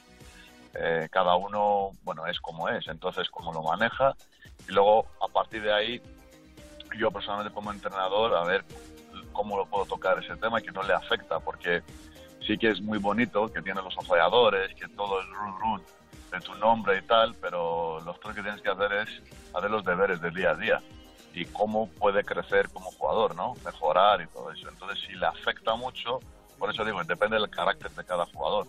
Le afecta mucho y le puede hundir. Y al final se obsesiona, eh, se desespera si no sale, porque, porque bueno, sabemos cómo funciona el sistema de NBA, ¿no? De cuando ellos tienen que eh, reclutar un jugador y luego tienen que seguir el seguimiento y, y todo lo que está implicado, el, el- el representante, cómo le afecta y cuándo, porque es importante, eh, para un profesional es eso es fundamental, ¿no? De, de que está tranquilo, que sigue trabajando y, y no pensar más allá que el día siguiente, ¿no? El entreno o si tiene un partido. Intuyo que, por ejemplo, si ponemos un caso hipotético, que bien vas a saber por dónde van los tiros, de un chico de 18 años que deslumbra a todo el mundo, que todo el mundo habla de él, lo primero que le aconsejaría a usted como entrenador es eh, tranquilo y día a día, ¿no? tapar- Exactamente, tapar los ojos, el- los oídos y, y- y seguir trabajando. Porque al final es buenísimo y el único enemigo que puede tener es sí mismo o quiero otra vez, ¿no? Lo que está a su alrededor de actuar de otras cosas que, eh, que, que- trabajar, ¿no? Porque tiene muchísimo talento, sin ninguna duda es algo su- en su caso único o su caso igual después de tantos años, después de Dragan Petrovic, su edad o, o Bodiroga lo mismo. Bueno, no, ha- no, no Bodiroga no ha conseguido jugar en NBA, pero sí que podía, para mí, en mi opinión. ¿eh? Jugadores, quiero decir, con 17, 18 años dominando en Europa, ¿no? como está dominando ahora mismo eh, Luka Doncic. Entonces lo que tienen que hacer es no cambiar, seguro que es joven y tenemos que, que fijar que un chaval de 18, 17, 18 años puede cometer errores, tiene que vivir como, como un chaval de 17 años. Y, y a veces la, ex- la exigencia, las expectativas son tan altas, incluso su- en su actitud, digo, ¿eh? no digo de en la cancha. Eh, unas declaraciones o una, unos gestos o lo que sea, pero bueno, tenemos que pensar todos que, que es muy joven y tiene todos los focos, no solo en Europa, incluso en NBA. Entonces tiene que estar tranquilo, seguir trabajando todos los detalles para mejorar todos los días. Hacía mucho tiempo que no había un jugador como él, ¿eh? No, no, muchísimo. Por eso digo, no, desde, la, desde la época de atrás y, y además ahora es mucho más difícil, ¿no? Porque el baloncesto ha cambiado, mucho más físico, eh, mucho más exigente y, y muchos más partidos, muchos más entrenos, y la ge- los jugadores no descansan casi nada, comparando con la época de atrás, ¿no? De Bodiroga, que, que, que he dicho antes. Entonces, tiene, tiene mucho más mérito y la verdad que es un lujo, ¿no? Tener un jugador así en nuestra liga, en Europa en general. Y lujos los que ha tenido Fotis Kasikaris como entrenador, también una maravilla de jugador como es Antetokounmpo, que es otro, otro de los de las figuras que uno ve y dice, con lo joven que es, qué bien está Sí. manejando todo lo que le pasa alrededor. Eso sí, eso sí, es otro caso, ¿no? Que hablábamos, porque yo, bueno, lo conozco personalmente y la verdad, bueno, un día seguro que va a hacer una película de su vida, porque merece la pena para ver la gente como unos inmigrantes saliendo sus padres de su país, venir a Grecia, en unas condiciones tremendamente difíciles y cómo este chico ha conseguido en 3, 4 años estar una de las estrellas NBA, yo creo que es un ejemplo. Es un ejemplo de, de actitud, del, del- de actitud de fuera de la pista, de actitud como está trabajando y, y la verdad que es, no, no sé, es, es una, es un chico que es una persona que todo lo que ha vivido como joven y cómo está apreciando mucho, ¿no? Cada momento que está allí y, y nada, yo creo que es otro caso único. como hablamos de Doncic y además con actitud impresionante. Lo sabrá que no recuerden que Fotis Kasikaris jugó al baloncesto. En el AECA de Atenas y en, y en el Iraklio de Creta. Sí, ahí. bueno, bueno, otra, otra época. Otra, otras épocas, el baloncesto es diferente. Fui un jugador de rol, eh, un base, buen defensor y sobre todo un base de, al decir, you know, para hacer mis compañeros jugar. Estaba pensando por qué tenía, tenía muchos entrenadores que me llamaban coach, porque no me llamaban porque fui muy pesado. O sea, que, que puedes hacer eso, ese sistema, por este, por el otro, por el tirador, por el grande. Entonces estaba desde pequeñito, desde joven, estaba muy, muy metido en el tema de- del táctico eh, du- durante los partidos y además como jugador. Entonces, bien, bien. Era una buena experiencia que me ha ayudado mucho porque he tenido la suerte de tener muy buenos entrenadores y aprender mucho de ellos. Y un gran maestro como Dusan Ivkovic, que en eso coincide con Obradovic, porque lo hablaba en el capítulo 4 con Sasa Georgievich, hablando del paso de jugador a entrenador. Y precisamente comentaba, dice, hombre, es que por ejemplo casos como el de Obradovic que ha tenido al maestro Ivkovic ayudan. Sí, exactamente. Yo tenía la suerte de trabajar dos años con él y era algo espectacular porque ahí ves, no es solo del baloncesto, ¿eh? La gestión que hablábamos, con la exigencia, la autoexigencia, de, de- era impresionante, era impresionante, he aprendido mucho con él en los dos años y, además situaciones complicadas, no solo ganando, incluso cómo puedes manejar, gestionar, ¿no? Una derrota o una, una racha mala, ¿no? De, que puede tener un equipo, eh, la relación con los jugadores, eh, todo, todo. Eh, por mí era, siempre digo, como una universidad, ¿no? Un- una beca con el mejor maestro que puedes tener. Ya nos hubiera Sí. gustado a muchos, ¿eh? Ya te digo. Sí, creo, creo que sí. Es una persona muy complicada de convivir, ¿eh? Muy difícil. No es nada fácil estar con él día a día. Por Eh. eso digo la autoexigencia que hablábamos antes. La escuela balcánica, que no sé qué es lo que tendrá, ¿eh? Exactamente. Duro, duro, duro. Todos los días. Todos los días. Pero bueno. Como el baloncesto se juega 5 contra 5, quería acabar con cinco preguntas muy fáciles. ¿Cuál es la cualidad que debe tener una persona para ser buen entrenador? Uf, bueno, paciencia, bueno, varias cosas, ¿no? Pero yo creo que, que no perder sus valores, todo lo que cree él, no es si es correcto o no, ¿sabes? De- Ujú. Y hay que, hay, hay que morir con nuestro, eh, ¿sabes? Con nuestros valores en una, en una situación. Si, si cambiamos y yo creo que eso, eso es lo más importante. Todo lo que el conocimiento que tenemos, nuestra filosofía, ¿no? Del juego y tal, al final, con el carácter que personalidad que tenemos cada uno, hay que morir con nuestras ideas. ¿El mejor jugador que has visto? Yo, Larry Bird. Además tengo una relación con él, incluso- igual no soy tan objetivo, pero bueno, ya es un gra- grandísimo, es un muy grande. Ya le nos conocemos personalmente y, y yo no puedo decir a nadie más. ¿Un sueño que tengas? Bueno, bueno, por supuesto ganar, ganar con mi selección. Ahora lo veo difícil, el, el- un, un mundial. Yo creo que sería lo máximo que podía como profesional eh, implicar en baloncesto. Ahora entonces tengo que poner otro, a ver, otro sueño, ¿no? De ganar algo imposible, algo que no, ¿sabes? Que la gente no crea que podemos ganar. La Copa con el Tenerife, sin ir más lejos. ¿Por qué no? ¿Por qué no? Ojalá. ¿Una espinita clavada? La selección, sí. La selección que no he podido, junto con el equipo, estar ahí porque mi selección es el mejor equipo, el equipo de mi corazón, ganar algo, ganar una medalla. Y una canción que nos vaya a alegrar el día para cerrar este cuarto. Alegrarnos. Pero sabes, yo, a mí soy muy clásico, ¿no? Y, y nada, yo de Rolling Stones, de Sympathy for the Devil, me, me, me encanta esa canción. Ese, además me motiva mucho. Es que es un temazo, Fotis. Sí, sí, clásico, pero bueno, para siempre. Un auténtico placer. Muchísimas gracias por atendernos Ah, en la llamada de cuatro cuartos. Y siempre nos encanta hablar con los amigos y de baloncesto. Y si se juntan las dos cosas, ¿para qué queremos más? Muchas gracias a vosotros y feliz año a todo el mundo con salud. Y nada, así es. Yo creo vamos a tener un año bonito. Feliz año, un abrazo enorme. Gracias, un abrazo. Meet you. Hope you guessed my name. But what's puzzling you is the nature of my game. Qué Kicks it out to Gasol, left wide open on the pick and pop. There's one more look at it. Out to Brendan Paul. Good look inside to Gasol. The extra pass pays off. Scream to me. I rode a tank, held a generous rank. When the blitzkrieg raged and the bodies stank.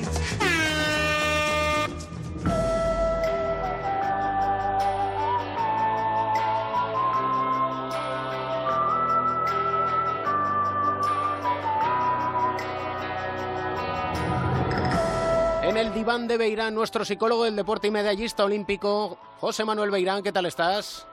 Estupendamente, gracias. Porque la psicología del deporte es muy importante, no nos damos cuenta, aquí en nuestro país tampoco, digamos que se está muy acostumbrado a escuchar hablar de psicología del deporte, pero hablamos ahora de un tema importante porque los partidos se van acumulando de una manera, en algunos casos, insostenible. Y hay equipos como el Real Madrid, como el Valencia Basket, que sufren y mucho por las lesiones. Y hemos hablado en Onda 0.es de este tema, de las lesiones, de cómo recuperarse, pero me gustaría que habláramos de lo que podría suponer, y así nuestros oyentes lo van a entender, una psicosis en el equipo por tantas lesiones. No está bien dicho, probablemente. Probablemente. Pero de esta manera lo entiende todo el mundo, porque es el término que se utiliza muchas veces eh, cuando hablamos de, de lesiones o cuando hablamos de alguna cosa así en la que se focaliza la atención. Es verdad que hay muchas lesiones porque hay muchos partidos muy seguidos, muchos viajes, pero no creo que sean muchas más de las que hay otras temporadas. Lo que pasa es que a veces se acumulan en un momento determinado y viene el problema este de empezar a pensar todo el mundo que tenemos demasiados lesionados, hablar mucho de las lesiones. Claro, tú no puedes evitar que la, prensa, los medios de comunicación hablen de esas lesiones, pero dentro del equipo se debería intentar hablar lo menos posible, eh, fi- fiarte de los jugadores que tienes eh, en ese momento disponibles y tirar para adelante con ellos, porque si no, a veces haces declaraciones, como he visto alguna vez, en el que dice, bueno, a ver si esta semana no se nos lesiona nadie, hay que salir a este partido, lo más importante que no se lesione nadie. La manera más fácil de lesionarse es tener miedo a lesionarse. Cuando tú sales a jugar un partido y estás pensando que no me lesione, que no me lesione, tienes muchas más probabilidades de lesionarte. No quiere decir que te vas a lesionar seguro, pero es más fácil que, mm, que puedas tener una lesión. Tienes que salir a jugar como has jugado siempre. Lo que pasa es que fuera de ese partido hay que tener cuidado, la gente que está alrededor, en que los jugadores descansen lo suficiente. Y cuando digo descanso no es solamente descanso físico, sino descanso mental. Que algunas veces muchas lesiones vienen provocadas por eso, no solo por el aspecto eh, físico, sino por el psicológico, por el cansancio mental, por el estrés acumulado.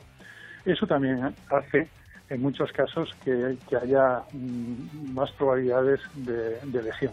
¿Y cómo se puede descansar mentalmente? Pues mentalmente se descansa haciendo otras cosas. Por ejemplo, no es descansar si tienen que ir los jugadores a ver vídeo. No es descansar el día que estás viajando. Muchas veces se viaja y dice, bueno, este es el día de descanso de la semana. Y a lo mejor has estado 10 horas de viaje, sentada en un avión, con las piernas encogidas. Eso no es descansar tampoco. Hablando de baloncesto, solamente viendo a tus compañeros o a los técnicos, eso tampoco es descansar. Descansar es intentar desconectar, hacer otra cosa. Lo, lo entienden perfectamente los jugadores que tienen niños pequeños. Descansar es llegar a su casa y ponerse a jugar con su hijo pequeño, que a lo mejor te está haciendo que, mm, que tengas que hacer un esfuerzo por estar jugando con él y dices, bueno, si es que no para un momento, pero estás descansando, estás disfrutando de eso. O sea, descansar no solamente es, no es sentarse o tumbarse en la cama, eso no es descansar, o tener la mente en blanco, porque es imposible, nadie tiene la mente en blanco. Entonces, descansar es hacer otras cosas diferentes. Descansar muchas veces, para muchos deportistas, es estudiar. Es, es que tienen que preparar un examen o hacer un trabajo y cuando llegan a casa cansados de, un entrenamiento o de haber jugado poco o porque no lo están pasando bien, tienen que ponerse a estudiar, aunque les cueste mucho. Eso también es descansar del, del baloncesto. Y en eso sí que tienen que tener mucho más cuidado todos los entrenadores, en lugar de tantas horas, en lugar de tantas eh, entrenamientos mañana y tarde, mm, fijarse en eso. No solamente es cuestión de rotaciones o de jugar menos minutos. Yo creo que lo de los minutos se van acumulando los minutos, pero donde se acumulan de verdad las horas es en los entrenamientos, en los viajes y en, en todo el trabajo de la semana. ¿Y es entendible que un jugador tenga ese miedo a lesionarse porque ve que hay cuatro o cinco compañeros que están lesionados? Bueno, sobre todo cuando lo estás oyendo. Tú, que no te lesiones, que eres el único que nos queda en este puesto. Fíjate lo que les ha pasado a los demás. Cuando empiezas a hablar de eso, sí puedes tener un poco más de miedo. Normalmente, cuando sales al campo, se te suele olvidar. O sea, sabes si juegas normal, eh, normal. Lo que pasa es que algunas veces se habla mucho de esto. Cuidado en este, vete con cuidado, vete con cuidado a un jugador que mm, no lo entiendes. O ir con cuidado que es ir más despacio, correr menos, eh, no ir a poner tapones o no ir a hacer un mate fuerte, pues una cosa esa a lo mejor, pero si no. Y luego también depende del tipo de lesiones que sean. Cuando son muchas lesiones musculares, pues sí puede ser, en varios jugadores, pues sí puede tener a lo mejor un componente de, de cansancio físico o, también mental, pero hay veces que son lesiones que no tienen nada que ver una con la otra y que son caídas eh, de verdad mala suerte, no todas las lesiones son mala suerte, pero muchas de ellas sí. Entonces no tiene por qué pasarte a ti la lesión que le ha pasado a otro. También es verdad que ahora tiene más trascendencia o se, se nota más porque eh, a lo mejor se lesiona un jugador tuyo y ese mismo día o esa semana se lesionan otros dos de otros equipos y salen en todos los sitios y se habla mucho de, de, de la cantidad de lesiones que hay. Y luego hay que tener mucho cuidado con los jugadores que no descansan en verano. O sea, que no solo es descansar entre semana o descansar algún rato cada día, como eh, en el sentido que decía antes, sino también descansar pues cuando llegan los, eh, pues ahora en Navidad, dos días o en verano. En verano tú puedes trabajar muchísimo para hacer un trabajo diferente al que estás haciendo durante todo el año. Eso también es descansar, pero tienes que coger unos cuantos días por lo menos en los que intentes no pensar en baloncesto, ni hablar de baloncesto. Si consigues eso, es mucho mejor y con eso también descansas. En la NBA tienen mucho más tiempo de descanso que aquí y lo tienen todo acumulado en el mismo momento. A lo largo del año juegan cada dos días, lo mismo que van a jugar ahora los equipos de Euroliga o los equipos que juegan en Europa.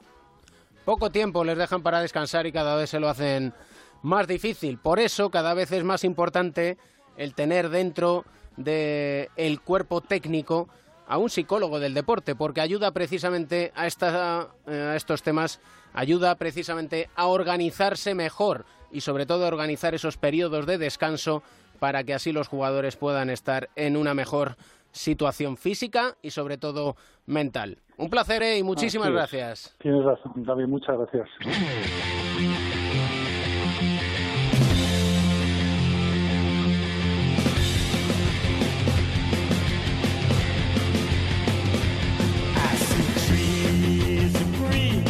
Vuelta con Melotero, ¿qué tal estás? ¿Qué pasa, Camps? Vamos ¿Cuánto a tiempo, ir, eh? ¿verdad? eh? Esto de la ida y la vuelta. ¿eh? es un ida y vuelta, es un sin parar. Mira, si es que al final somos como la Liga ACB y como la Euroliga, que no quieren parar. Aquí no para nadie. Y gracias a Dios que no paramos, por Eh, otra parte. Y que siga, Que y que siga. siga. y mucho. ¿Cuento navideño? A ver, ¿Vamos a, a ver, tener a ver no? si descubres el personaje. A Revelación de la liga. Su madre se llama Tammy, jugaba al baloncesto en el equipo de la Universidad de Brown. Su padre, Eric, era uno de los running man del equipo de fútbol americano de la misma universidad. ¿Tiene algo que ver con el verde que te quiero verde? Eh, el nombre sí, aunque él es taronja, no lo olvides. Hablamos de Eric Green. Comenzó a jugar al baloncesto a los 5 años con sus padres en el patio de su casa. Su madre, jugadora de baloncesto, lo machacaba a triple. Su padre, jugador de fútbol americano, Eric Senior, lo posteaba y lo inflaba tapones. Hasta los 14 años no ganó un partido en el patio de su casa. Es la historia de superación de un jugador, Eric, que era muy bueno al baloncesto. De hecho, en la escuela le limitaron sus minutos. En cuanto anotaba 20 puntos, el entrenador lo sentaba. Y muy bueno jugando al fútbol americano. Una lesión, una rotura en el codo, le alejó del fútbol americano y le llevó al baloncesto. Es decir, jugador por casualidad de baloncesto, no es casualidad que sea uno de los grandes fichajes, sino el mejor fichaje que se ha producido esta temporada en la Liga Endesa, y lo tiene el Valencia Basket. Pero esto no era un cuento de Navidad, que por ahí había empezado yo. Bueno, bueno, ahí voy, al lío, Ah. al lío. Bueno, Green, Green tiene tres hermanas pequeñas. Courtney, 23 años, Madison, 17 y la pequeña Aliyah, de 9. Aunque en su casa siempre ha habido más niños. Sus padres el principio, desde muy le enseñaron a compartir, ser solidario, desinteresado. De hecho, su madre, al retirarse, se convirtió en la directora de servicios sociales del condado de Frederick, en Virginia. Y su familia se convirtió en familia de acogida de menores. Durante años, los hermanos Green han convivido con niños que pasaban desde un fin de semana hasta 17 años. Escucha. Es algo increíble. Algunas personas se preguntan cómo traes a gente que no conoces a tu casa. Pero para nosotros son niños, nos enseñan mucho. No tienes las cosas gratis. Estos chicos no tienen comida, no tienen lugar donde vivir, no tienen ropa, vienen sin zapatos. Estos chicos viven a la intemperie. Pero te enseñan tanto, te enseñan cómo cuidar a los demás, cómo ser un buen hermano y una buena hermana, y cómo ser un modelo para otras personas y nunca despreciar a nadie. Esto me suena, no es por ser viejoven o viejuno, que incluso lo podemos llegar a ser. Esto es que bello es vivir con James Stewart al mando. Te pega más lo segundo, lo de viejuno, ¿eh? de todos ellos, uno marcó Camps más a Eric. Se llamaba Brian. Eres- Eran inseparables. Cuando dejó su casa no entendía nada. Eric tenía 10 años y era su alma gemela, a pesar de que el pequeño Brian solo tenía 4 años. Pasado el tiempo todavía se acuerda de él. Te diré que hay muchos de esos niños que pasaron por la casa de Eric, de Green, que, que se han puesto en contacto con él. ¿Tú crees que ha vuelto a coincidir con Brian? Me encantaría, porque entonces ya sí que sería la cuadratura del círculo, pero... Bueno, lo escuchamos, ¿no? Venga, va. Brian era uno de mis favoritos. Nunca me olvido del día que se fue. Empecé a llorar cuando mi madre me dijo que no regresaría. Él era como, bueno, pues como mi hermano pequeño. Nos llevábamos cuatro años, pero hacíamos todo juntos. Comer, dormir. Bueno, éramos los mejores amigos del mundo. Lo cierto es que no he podido estar en contacto con él. Ojalá pudiera contactar con, con él ahora. Con otros sí que estaba en contacto, en el barrio o a través de las redes sociales. Pero con él, bueno, pues es una persona especial en mi corazón y la verdad es que siempre me acuerdo de él. Llamamiento a todo el vecindario, porque siempre viene bien el intentar ayudar a encontrar esas almas gemelas, ¿no? Gemela, siempre viene muy bien, pero a pesar de todo esto, Green eh, nunca lo tuvo fácil, eh, es un trabajador. Cuenta su entrenador en Virginia, James Johnson, que para mejorar el tiro le propuso hacer 20.000 lanzamientos un verano. Le dio una máquina y cuando llegó estaba reventada de tiros. Eh, ese año acabó como máximo anotador de la liga universitaria con un porcentaje de casi el 50%. Dice Johnson, muchos chicos hablan de trabajar, Eric trabaja. Es quizá parte de, de su filosofía vital. Bueno, yo miro atrás y pienso la suerte que he tenido, y lo duro que trabajé para llegar donde estoy. He crecido mucho como persona, no solo por mí, sino cuidando de mi familia, teniendo en cuenta a los demás. Siempre trato de devolverle a la sociedad eh, aquello que me da. Me enseñó a no pensar en mí mismo, a estar ahí para los demás. Yo he tenido mucha suerte, pero muchos otros no la tienen, ya sabes. Volver y estar ahí apoyando, intentar ser una mejor persona es algo increíble. Aprendida sin duda alguna de tantos y tantos años compartiendo casa con chicos que iban y venían, ¿ves? Como nosotros, ida y vuelta. igual. Y te voy a contar por- para finalizar una curiosidad. Él lleva el 32. Algunos piensan que es por Magic. No me digas que tiene un porqué. Tiene un porqué y lo sabemos. O sea, se lo cuenta Álvaro Parice, nuestro compañero de ACB.com. Y es que en su casa eh, jugaban a todo y según nacían les asignaban un número, ¿no? Por ejemplo, él, él era el 1, era el hermano mayor. De hecho, jugó con el 1 en Grecia, en Olympiacos. Su primera hermana el 2, el 3, el 4. Y tú dirás, ¿y por qué el 32? Bueno, sus hermanas jugaron en instituto, una con el 3 y otra con el 2. Sumando los dos números sería el 32. Pero sobre todo porque era el número que su madre llevaba cuando jugaba al baloncesto en la Universidad de Bravo. Por su madre, sí señor, y es que hay que hacer absolutamente todo por las madres. Como las madres hacen todo por nosotros, Mel. Por ejemplo, este programa se lo podemos dedicar a ellas, ¿no? Ella sí, no, no es el Día de la Madre, pero bueno, Qué ya por adelantado. Perdona, te digo una cosa, el Día de la Madre, ¿sabes cuál es? Todos los del días del año. Esto sí que ha quedado navideño, ¿eh? Ah, muy bien, ¿eh? No nos ha quedado mal el tema, ¿eh? Yo creo que no, ¿no? Un Pero falta, falta un toque musical al final, ¿no? Claro, porque hay que ir con un punto de tiempo muerto, que si no vamos estresados, ¿Qué ¿eh? sería cuatro cuartos sin música? Vamos a dedicársela a Green, ¿no? Sí, yo creo que sí. Le gustará además. Le gustará bastante porque es de un rapero canadiense, se llama Drake, como es su favorito, pues además tú sabes la canción. Me- Dilo tú mejor. No, no, Eh, es que mi inglés no es bueno, ¿eh? No, pues anda que el mío. Gracias, Mel. Gracias, Camps. I think I killed everybody in the game last year, man. Fuck it, I was on though. And I thought I found a girl of my dreams at the strip club. Mm-mm, fuck it, I was wrong though. Shout out to all my niggas living tax free nowadays. Seven to shoot for Evans. Gasol wants it. He's got it. It's a three and it's through for Marc Gasol. It's a foul. Gasol the high screen. Another three for Gasol. Hits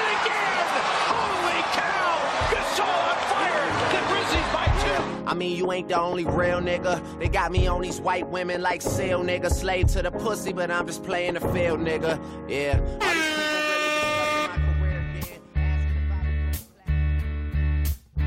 You know,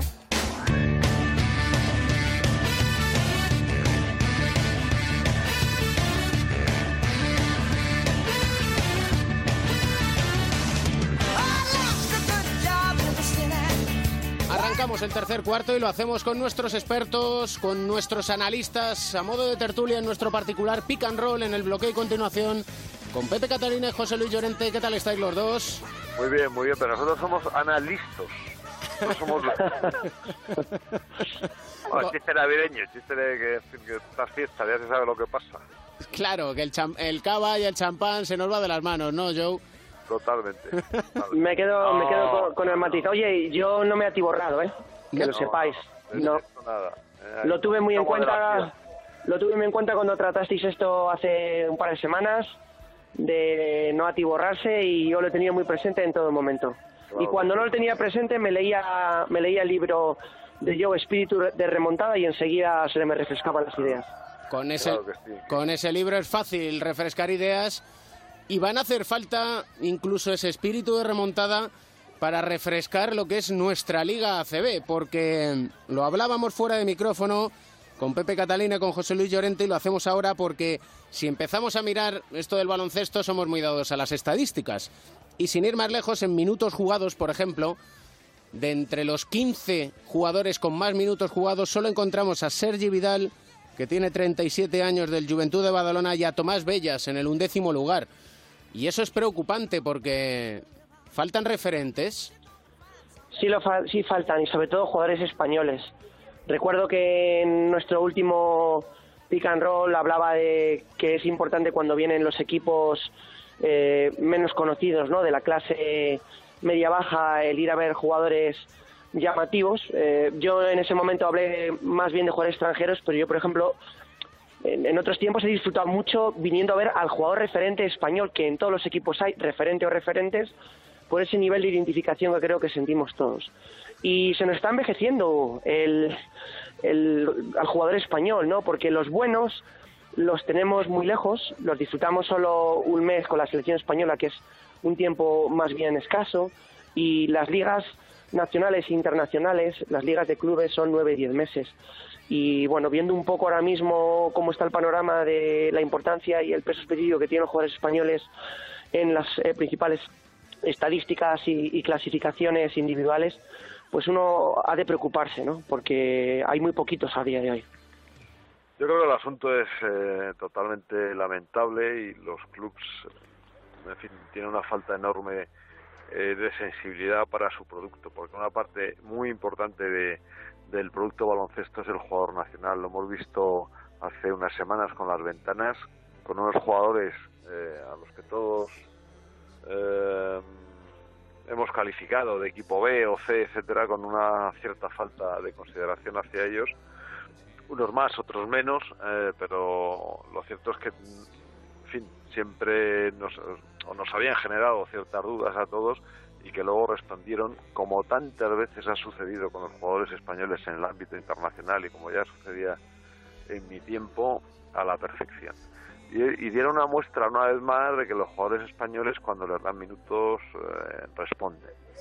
Y hablas a nivel de, de selecciones, Joe, pero acuérdate, y lo has recordado tú varias veces desde que intervinimos juntos en este programa, eh, que además normalmente lo que se pone de moda o se sigue o genera tendencia, lo que va bien, lo que gana, lo que tiene éxito. El Valencia Basket ganó la liga con una plantilla donde el núcleo principal e importante de jugadores son españoles. Y de hecho su política de fichajes se sigue manteniendo por ahí, con lo cual tampoco deberíamos obviar tampoco Sí, mira, yo- deberíamos yo, me acuerdo, yo me acuerdo hace años, voy a contar aquí una anécdota que hablaba hablaba con eh, con el responsable de estudiantes y yo le comentaba eh, fin no revelaré quién para no eh, yo le comentaba de que, que por qué no luchaban más para que se impusiera eh, la, obliga- la obligatoriedad, ya que ellos tenían, era estudiantes, tenían españoles, para que los demás eh, tuvieran, hicieran como ellos también y,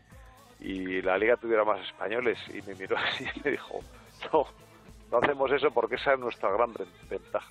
Y está hablando de cuando los estudiantes jugaba finales de liga y ganaba la copa y cosas esas. O sea, y ellos no- precisamente no querían que se extendiese desde un punto egoísta esta, esta política porque a ellos les resultaba muy rentable. ¿Sabes lo que un- pasa?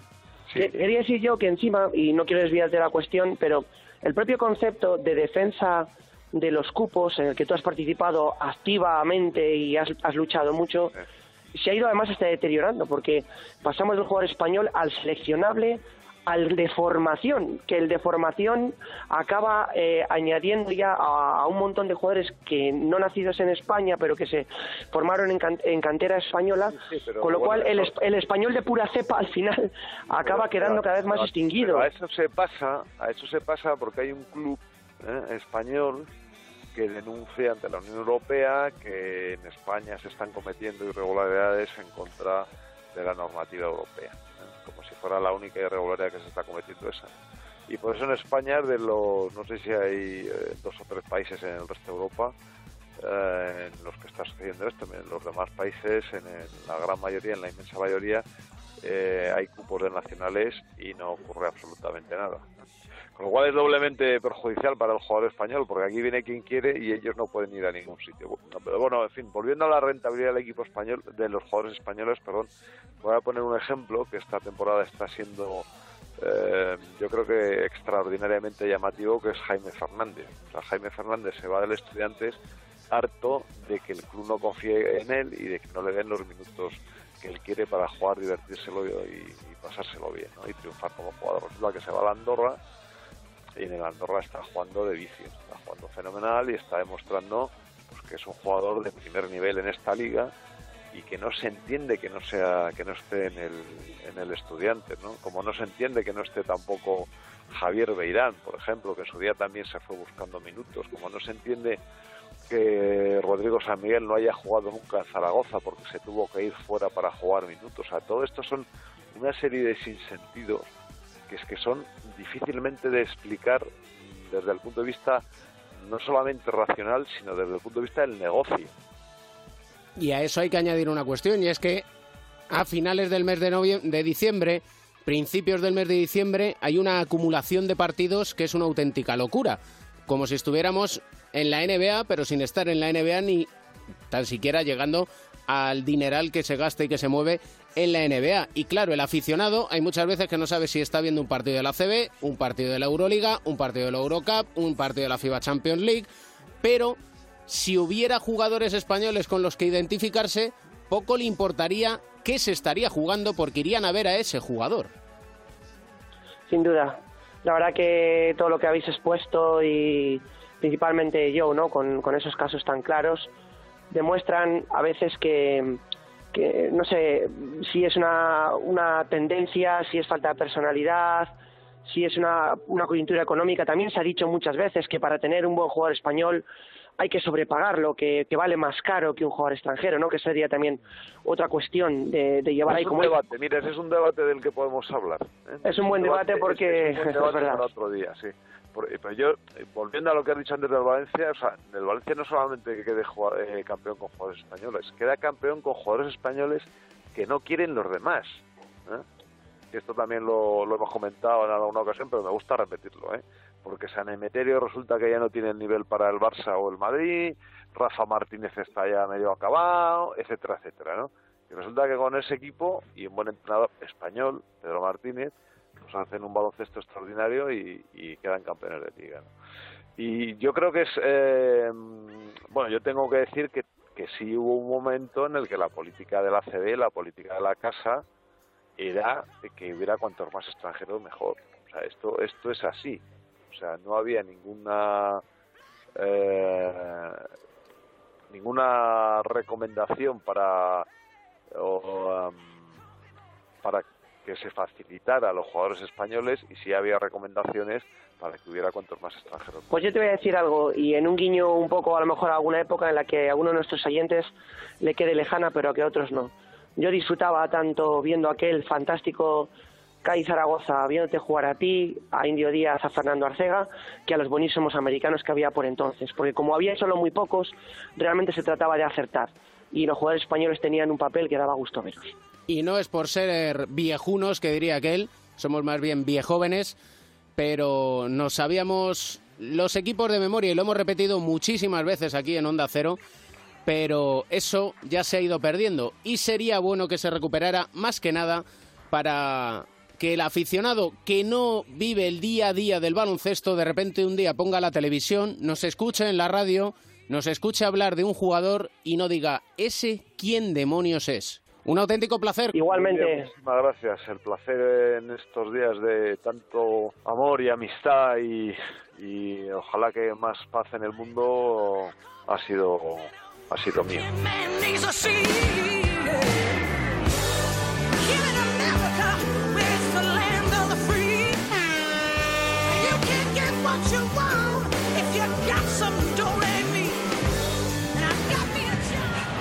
Rubio over the top of LeBron.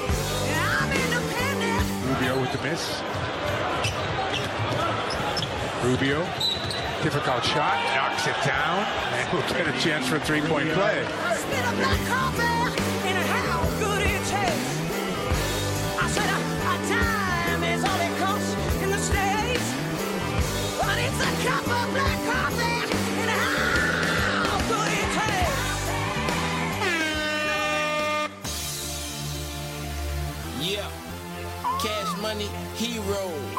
private jets, polish, station, fly.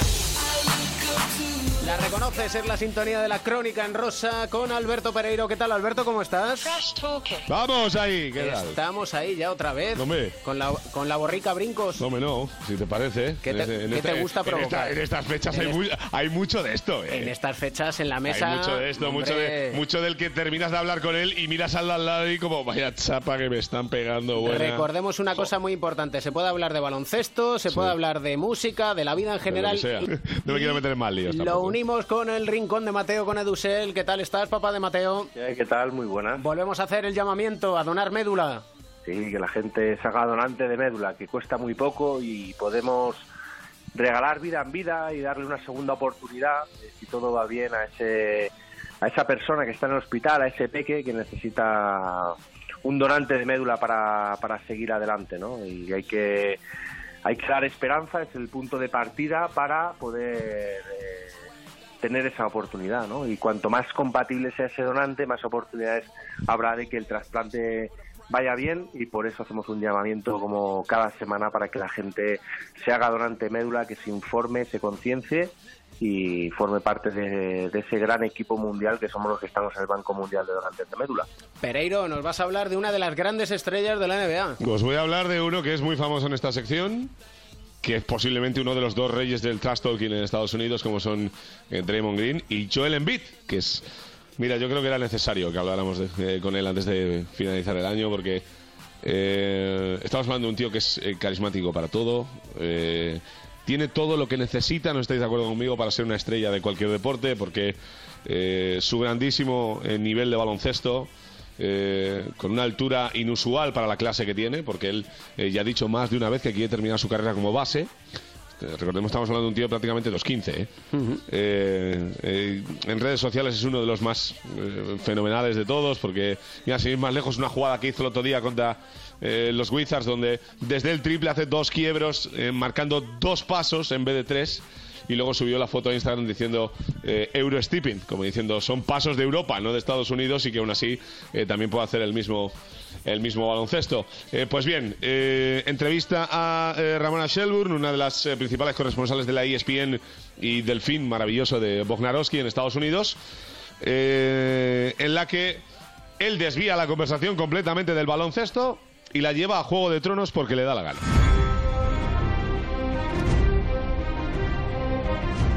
Entonces ya Ramón Shelburne le pregunta, dice, "¿Pero ¿por qué quieres hablar de esto? Y dice, no, porque después de analizar muy a fondo la serie y verme tres veces todas las temporadas, voy a dar un spoiler del final. Será verdad. No, no, tal cual. Y le pregunta, a ver, ¿por dónde vas? Y dice, y es que John Nieve no se sentará en el trono de hierro con Daenerys. A Ramona Selburne le dice, pero bueno, ¿qué me estás contando? Dice, sí, porque todo el mundo piensa que este lazo sexual y matrimonial que se ha creado ahora, es que es increíble esto, ¿eh? Va a desembocar en que los dos reinen y no será él. Y cuando le vuelve a preguntar por la historia, dice, y ahora ya podemos volver al baloncesto y te doy una exclusiva. Creo que los Warriors están preparados para siete partidos en las finales contra los Sixers. Es Dios bendito. O sea, no le demos más vueltas a la película. O sea, es un fenómeno absoluto que vende la marca de una manera criminal. Acuérdate, David, que nosotros empezamos cuatro cuartos hablando eh, del- de, los dardos increíbles de Embiid a Rihanna antes de un All-Star. Sí, señor, y que quería con- Sí, sí. conquistar y que el le, corazón de con- le contestó que cuando fuera All-Star quedaría con él a cenar y creo que lo tiene bastante cerca. Habrá que ver si Rihanna- ese día, porque va a pasar, porque vamos a ver, yo creo que el que elija en Está haciendo méritos. el- hombre, que es un jugador. eh, los dos de Filadelfia, eh, tanto él como Simmons, eh, dos jugadores tremendos, pero es que Embiid tiene todo lo que. eh, por cierto, Embiid que en un Instagram en verano mandó a, a pasear a la barbol, ¿eh? Sí, sí. Fuck la barbol, ese típico. Y ya sabéis que tenemos que hilar a los grandes héroes de la sección todos juntos, ¿no? Y lo que hilamos también con Juego de Tronos y Joel Embiid es lo que nos trae Edu Sel de historias de superación en el Rincón de Mateo, porque son hombres que han resucitado. Sí, por estas fechas, ¿no? Que es muy típico cuentos de Navidad, segundas oportunidades y, bueno, podrían ser jugadores que perfectamente eh, burlaron a la muerte, ¿no? Eh, jugadores que han estado a un paso de, de- la otra vida, ¿no? Y que luego, mira, hicieron una larga carrera en la en la NBA. Para mí el mayor caso de, y el más llamativo, sin duda alguna, fue Grant Hill, que en sus primeros, ahora los más jóvenes, seguramente Pereiro. No, no, yo, yo, yo, no, yo- no- no le recordará de su época de jugador, sino Yo, como de- yo le reconozco, no, y de jugador por lo que sufrió al final y, y después de pasar una época de lesiones horrorosas, estabilizarse otra vez a un gran nivel, ¿no? Sí, tú sabes que él eh, hubo una, o sea, él cuando cuando sale en, en la en la NBA se habló de él como el siguiente Jordan, ¿no? Y de hecho llegó a hacer un contrato Una clase espectacular, ¿eh? buenísimo, eh, casi 100 millones en 7 años firmó eh, y luego él tuvo un problema eh, de una lesión que cuando se estaba recuperando, eh, de repente un día empezó a notar eh, fiebre brutal, eh, le llevó su mujer al, al hospital y vieron que dentro de- del tobillo que se estaba recuperando tenía una infección brutal y lo tuvieron que operar de urgencia. Eh, ese día no murió, pero vamos, eh, fue un milagro, él mismo lo reconoció y luego siguió jugando, no a tanto, no, no a, ese, a ese nivel, nunca llegó a ser una sombra de, de, de lo que apuntaba, ¿no? Eh, se quedó en el camino, ¿no? Pero fue una serie de esos jugadores eh, super clase que fue una pena que las lesiones eh, se cruzaran tanto en, en su camino y luego pues por por afinar un, un, un quinteto de jugadores que burlaron a la muerte, eh, Lamar Odom, eh, Ronnie Turiaf, si os acordáis. Sí, para- señor. Paul Pierce, también. Es que- verdad. Que en una pelea en un club nocturno le pegaron 11 puñaladas. Historias que nos dejan anonadados, que diría aquel, y más cuando estamos cerrando el año. Creo que hemos cumplido con creces en esta ida y vuelta de cuatro cuartos. Ha quedado bien, ¿no? Bueno, yo creo que yo, vamos a ver, creo que ha quedado espectacular. Y lo único que nos ha faltado para hacer la cuadratura del círculo es que Joel Embiid aparezca en un capítulo de Los Simpsons. es verdad, es un fenómeno. Y tiene una cosa que es la perspectiva. Como nosotros tenemos perspectiva para recomendar ¿Cómo un tema, ahí, eh? una canción que nos alegre este día 30 Venga, va, y que sí. nos alegre la vida. Y en eso Mateo es especialista. ¿eh? Eso es, el más grande. Aquí vamos a ver públicamente, eh, hemos sufrido un, un karate press al más puro estilo Aito García Reneses para eh, recomendar eh, un Let Me Entertain You de Robbie, de Robbie Williams, que no te digo que no me guste, pero me han recomendado o sugerido fehacientemente que aparezca por aquí Let Me Entertain You. Y así ¿Sabéis, eh. ¿Sabéis de qué viene esta canción? Cuenta. Esta canción viene de su eh, devoción y obsesión por Madonna. Eh, ya sabéis que él incluso eh, llegó a grabar un, un videoclip con ella y Madonna acabó desapareciendo por patas de la grabación del, del videoclip por eh, lo pesado que llegaba a ser Robbie Williams en cuanto a una foto de lado, una foto de pie, vamos a cenar al tal, tengo una... O sea, de locos. Robbie Williams, un hombre insistente y también un devoto de mi grupo favorito que son Kiss, con lo cual date cuenta. Edu que son Grant Hill, un artista de la televisión, puro entretenimiento. Nosotros, unos artistas de la radio que es puro entretenimiento. Y hablamos de jugadores de baloncesto que son unos artistas del mejor deporte que existe, que es el baloncesto, con lo cual tratamos de entretener como Robbie Williams y este Let Me Entertain You para cerrar este capítulo de Cuatro Cuartos. Un placer. Feliz año y mucho trash talking. para todos. Venga, un besito para todos. Chao, chao, chao.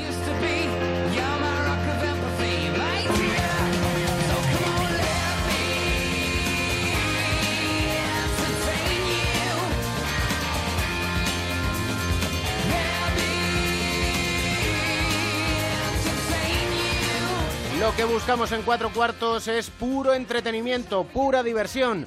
Tanto si llevas el baloncesto en la sangre como si de repente y por casualidad te has topado con el deporte de la canasta y con este programa cuatro cuartos, si eres uno de los segundos y hemos conseguido que te pique el gusanillo, nos encuentras en onda 0.es cuando quieras, como quieras y donde quieras. Todas las semanas tendrás tu rincón del baloncesto alineado, eso sí, siempre con muy buena música, con un equipo de lujo y con una necesidad básica que es tener siempre un buen motivo para sonreír. El baloncesto se juega en cuatro cuartos. David